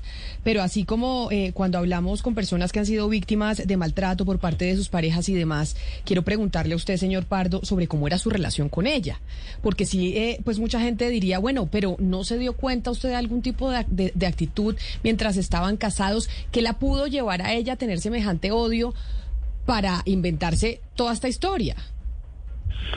Sí, mira, eh, eh, eh, nosotros tuvimos un noviazgo normal, feliz, como cualquier pareja, nos casamos, estábamos bien casados y curiosamente, digamos, los cambios que yo, que yo vi fue cuando, cuando nace nuestra hija. Margarita cambia totalmente, digamos, se vuelve posesiva de la niña, desde ahí yo creo que hubo un punto de inflexión que sí cambió totalmente la relación mía y con la y con la, mi familia, donde empezaron a haber mil problemas respecto a que, bueno, ahí puede ser larguísimo un programa de eso, pero para no entrar tanto en vainas personales, pero ahí sí hubo un cambio de ella que cambió y empezó a deteriorarse la, la relación matrimonial. Y fue como ya en un momento donde ya estábamos ya peleando mucho, pero todo, ponle como el 75% del tema era peleando por temas de nuestra hija. Entonces, eh, peleábamos tanto y tanto hasta que yo ya no aguanté más y, tomé la decisión de separarnos.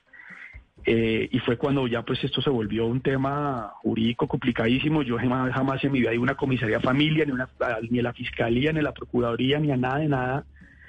Y me metieron en un embrollo que tú no te imaginas, en, que yo estuve en, en, interrogatorios y en todo tipo de audiencias y en todo tipo de cosas a raíz de esto.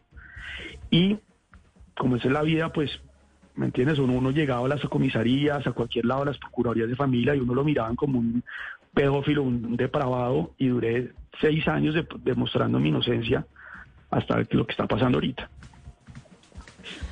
Diego, eh, llama la atención que, pues digamos, cuando uno examina un poco el expediente y el caso, pues en verdad no hay absolutamente pruebas, ni nexo de causalidad, ni nada para poder a usted tenerlo casi siete años metido en un proceso penal de este tamaño. Eh, uno pensaría pues que, digamos, una justicia juiciosa, imparcial desde hace rato eh, hubiera precluido el proceso y no hubiera usted tenido que vivir todo este calvario. Pensar que Margarita pudo haber hecho esto sola, un proceso de esta envergadura, también es difícil de creer. Quién era el papá o quién es el papá de Margarita, quién era él en la justicia y usted cree que él pudo haber tenido algo que ver en este proceso y pudo haber logrado que esto se dilatara por tantos años? Pues Valeria, mira, eh, pues el, papá de Margarita es eh, Hernando Herrera Vergara, él fue presidente de la Corte Constitucional, eh, su hermano fue presidente de la Corte Suprema de Justicia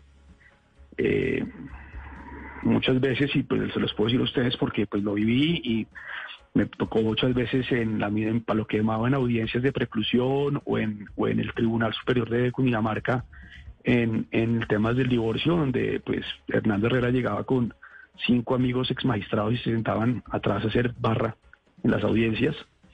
Eh, mi proceso, pues yo creo que no hubiera durado tanto si no fuera él.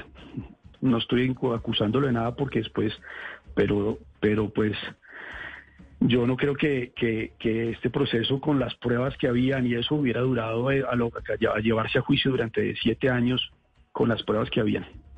Pero mire, señor Pardo, no es un secreto en Colombia, no solo en su caso, sino en la política, en todos los casos que cuando hay gente allegada al poder, pues la tiene mucho más fácil dentro de la justicia pues no nos vayamos eh, muy lejos. Es la denuncia que hacen directamente a la, a la familia Char el día de hoy con el caso de Aida Merlano, que precisamente por lo poderosos es que nada se ha movido muy rápidamente en la justicia en ese caso. Esto que usted nos está diciendo, usted lo que cree es que por él ser expresidente de la Corte, pudo tener influencia entre amigos suyos magistrados y entre personas de la justicia para que le ayudaran en el caso de su hija? Pues yo sí creo que puede haber cosas y hay, y hay, influencias y hay temas a nivel de procuraduría, a nivel de tema de jueces. Eh, no quiero pues hacer acusaciones acá para no meterme en un problema, pero tú sabes que, pero, pero yo creo que sí hubo por ahí influencias y cosas. Pero eso que usted nos dice es muy grave. Y es muy grave si se pudiera llegar a demostrar. Pero sobre todo por el funcionamiento de la justicia y sobre algo que tenemos que acabar son los amiguismos y cómo se actúa dentro de una rama, pues ayudando a alguien que fue poderoso o no. ¿Usted va a hacer algo con eso, señor Pardo? ¿Sus abogados van a hacer algo para poder demostrar esa parte? Porque si bien es cierto, usted lo que quiere es demostrar su, inocencia, ya lo demostró. Ahora quiere entrar a la patria potestad de la niña para poderla eh, ver de nuevo. Después, pues irá en contra, porque ya nos ha dicho, pues, o de la señora Galán y de su ex esposa por falsa denuncia. Pero también una demanda al Estado por esto, ¿estarían pensando ustedes o no? Sí, señora. Sí, Camila, estamos pensando en eso. O sea, también es parte de la estrategia jurídica. Yo sé que no me la puede contar, pues porque no va a revelar usted todas sus cartas. Estoy recibiendo una cantidad de mensajes, señor Pardo, de personas que dicen a mi, a mi primo, a mi tío, a mi hermano, les está pasando eh, lo mismo. Llevan ocho años en esta situación. Empiezo a recibir correos electrónicos y mensajes de texto de personas que viven una situación eh, similar a la suya. Señor Pardo, usted en medio de todos estos años eh, logró documentar otros casos y en cierta medida ha intentado como volverse líder de, de, papás que han tenido una situación similar? Sí, Camila, yo conozco, te puedo nombrar 20 casos muy parecidos. Eh, como mi caso se volvió mediático, pues ahí me escribía gente y yo también trato de ayudar lo que puedo y no te imaginas estremecedores. Inclusive, inclusive hay una fundación eh, que se llama Fupalante que ayuda a, padres y madres que han sido acusados falsamente eh, y conozco muchísimos casos. Esto es un modus operandi fuertísimo, ya lo, ya lo han hablado en los medios, que, es el de las falsas denuncias, que es o tanto por violencia intrafamiliar o como por eh, presuntos abusos sexuales.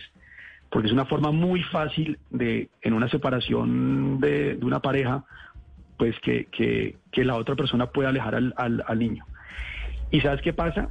Que a raíz de esas falsas denuncias, como, está hecho el sistema, es muy fácil, una vez tú haces esa falsa denuncia, le cortan la relación al papá o a la mamá que, que pues que no, que no va a quedar con la custodia del, niño y empieza el proceso de manipulación y alienación parental, donde pues simplemente manipulan a los niños pues para que odien al otro papá. Y eso hay una cantidad de casos que no te imaginas. Y me ha tocado vivirlo y, he tratado de ayudar lo que más pueda pues a otra, a otra gente, pues dándole consejos con la experiencia de lo que he vivido y con lo que ha pasado pero sí es aterrador y siempre digo, lo que los primeros que pierden son los niños. Pero mire, señor Pardo, en medio de todo estos, de todos estos años en ese caso y en lo que usted dice de haber conocido muchos más casos similares al suyo, eh, se habla mucho y se ha dicho siempre que existe un cartel de la infancia en el que psiquiatras forenses, jueces, comisarios de familia, fiscales, se confabulan para llevar este tipo de casos a que se demoren años y a que definitivamente los papás o las mamás, siendo inocentes, pierdan a sus hijos.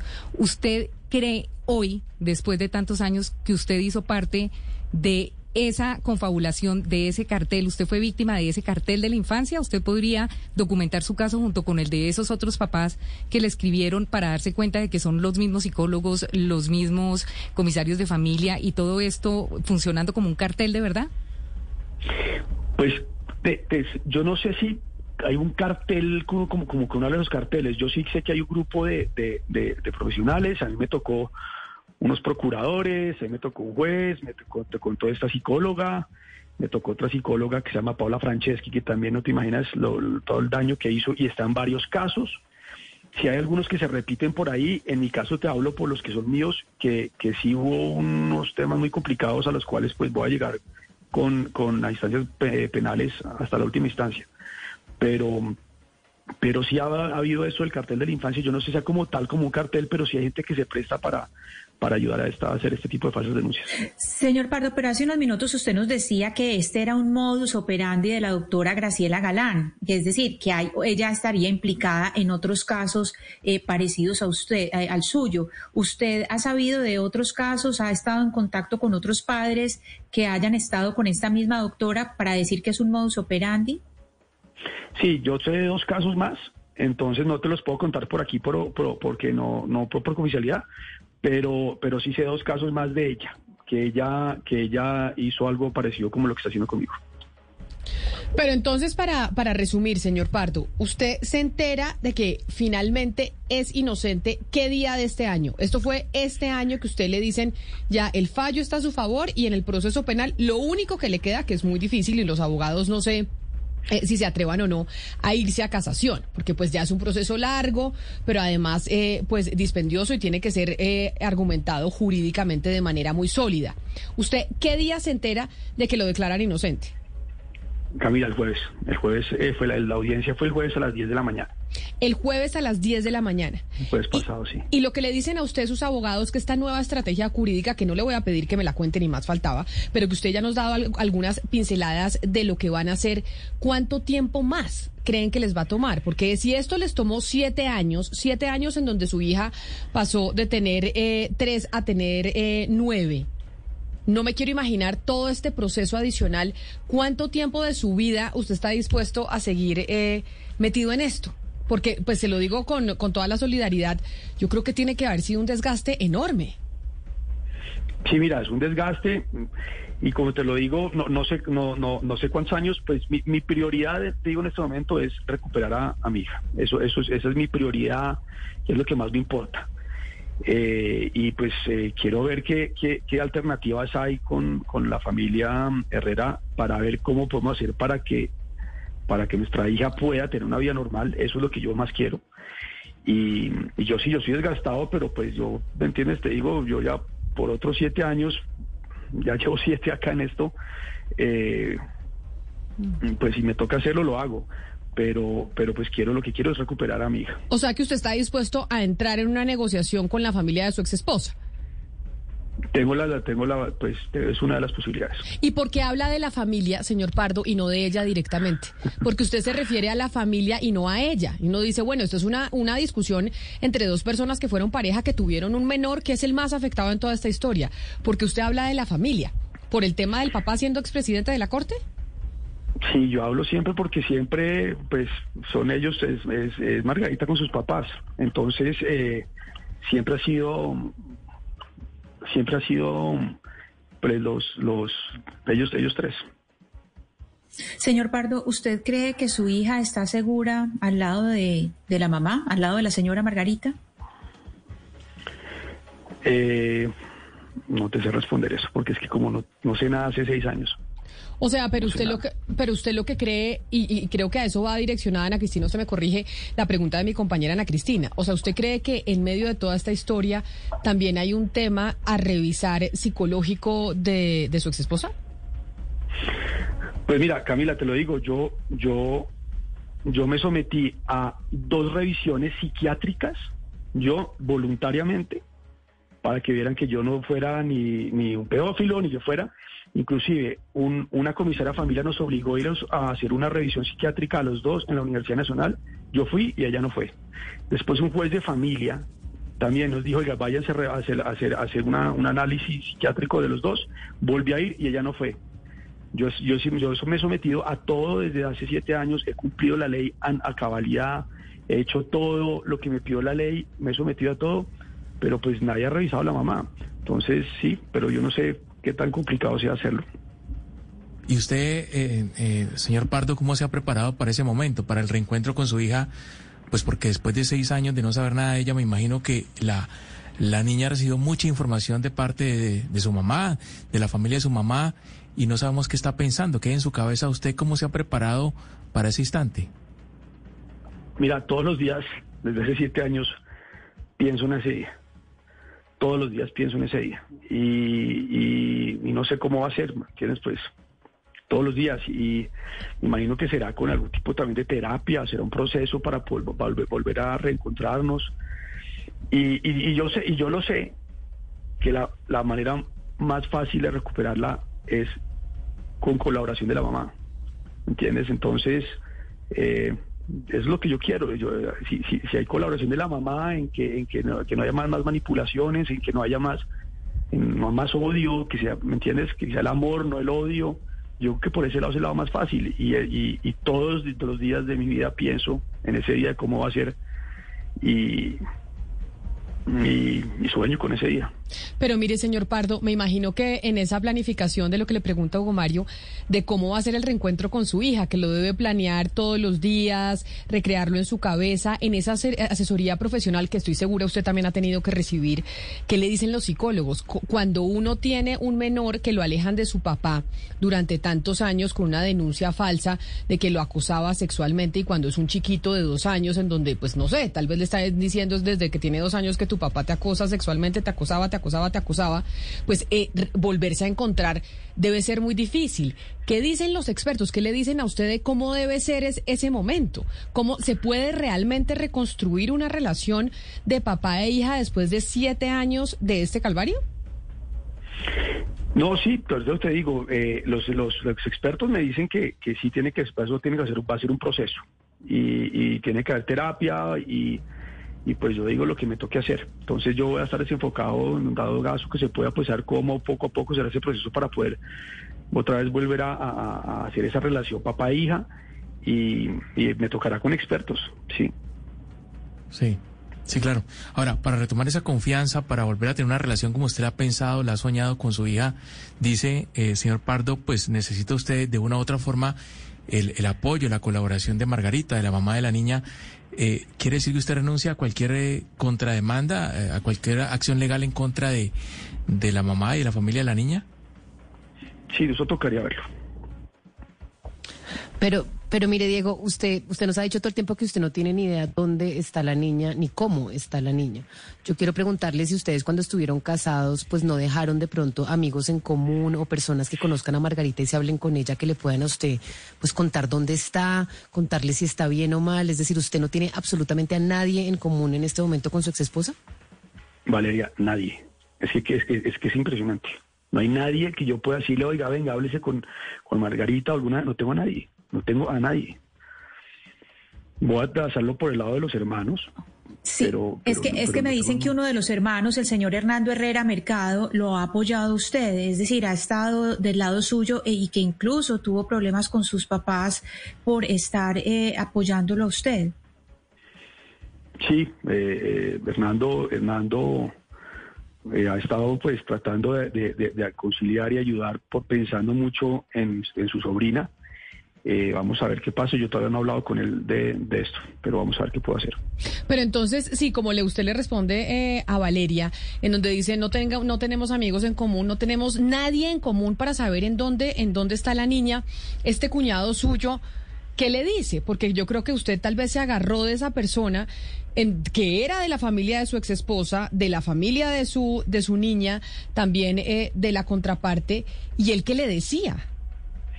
No, él, pues, es una íntima, el fiel. Él, ahorita, pues no, no, no quiero personalmente contar cosas de él personales porque no, no, no, es el caso de él, pero él, él, ha tratado y él ha tratado de hacer algún tipo de acercamiento pensando en, en, en, mi hija y él, y él, ha hecho, pero no ha tenido todavía, digamos, como mucho, mucho éxito en eso, pero pues ahorita en esta nueva etapa vamos a ver qué se puede hacer. Eh, y a ver qué tipo de cosas, pero no, no tengo algún amigo o amiga que le diga a mi ex, oiga, venga, hagámonos, sentémonos, no, no, no, no la tengo. Y además que no sabemos dónde están. Entonces, y, y, con, eh, ¿cómo se llama? Eh, conexión de correos, no responden nada, no hacen nada. Yo les, yo les he escrito a ellos varias veces, oiga, venga, cuando pasó la primera instancia, venga, pensemos en ella, miremos cómo hacemos, ni siquiera me respondieron, no les importa. Mire, Diego, me dice un oyente que, que le pregunte sobre su vida actual, porque me dicen que le, ve un que le ven un anillo en, eh, en la imagen, o no sé si se, yo no se lo he visto, o no me he fijado, pero usted logró rehacer su vida, usted se volvió a casar, usted tiene más hijos, ¿qué pasó con su vida durante estos siete años, además de estar peleando por su niña? Sí, no, yo, yo rehice mi vida totalmente, eh, yo me volví a casar, estoy felizmente casado. Eh, eh, mi esposa actual tiene también se, tiene una separación y tiene un hijo de la misma edad de mi hija, que lo quiero como un hijo y vive con nosotros. Y pues yo sí rehice mi vida y estoy feliz y dichoso. Y, y pues eh, siguiendo para adelante y sí, yo tengo un rey Pero usted, pero además de ser padrastro, perdóneme que le ponga ese, ese, ese rol, ¿está intentando tener más hijos o no? Perdóneme que me le meta el rancho así, pero yo no sé si a uno después de esta situación, pues le queden ganas de decir, oiga, quiero volver a, ser papá. Sí, sí, totalmente, totalmente. Sí, yo quiero volver a ser papá. Eh, señor Pardo, yo, yo quiero enfatizar un poquito en la manera como usted gana estas dos, eh, estos dos fallos eh, y el último que es el del tribunal. y la pregunta que le voy a hacer es básicamente porque ahorita se viene una pelea jurídica civil muy grande que es recuperar a su hija, en realidad recuperarla. basados en esa, en esa pelea que se viene, la sentencia a usted le, lo declara inocente por duda razonable o porque las pruebas eran suficientes para decir que usted definitivamente no había abusado de la niña? En la, en la primera, en la primera sentencia eh, había dicho que era como por duda razonable de, la, de, de, las pruebas. Y ahorita, curiosamente, en la sentencia del tribunal dice que el eh, que dice que los, es que no sé las palabras exactas, que el hecho no existió o algo así, sale así, ¿me entiendes? dice ahí la segunda sentencia, la que yo les envié. O sea que la segunda, la segunda sentencia se inclina más hacia las pruebas. O sea, decir que eso no pasó. decir que eso no pasó. Que eso no pasó, exactamente. Y por eso mismo, Camila, es que yo pensaría que es muy difícil que la exesposa del señor Pardo se vaya a casación, porque tendría que ser una documentación impecable la que ella lleve a casación, porque pues es el alto tribunal el que, el que responde una casación. Tendría que ser impecable y en ese caso ella podría poner en riesgo la patria potestad de la niña, que sería la pelea jurídica más grande que se viene ahora, la civil.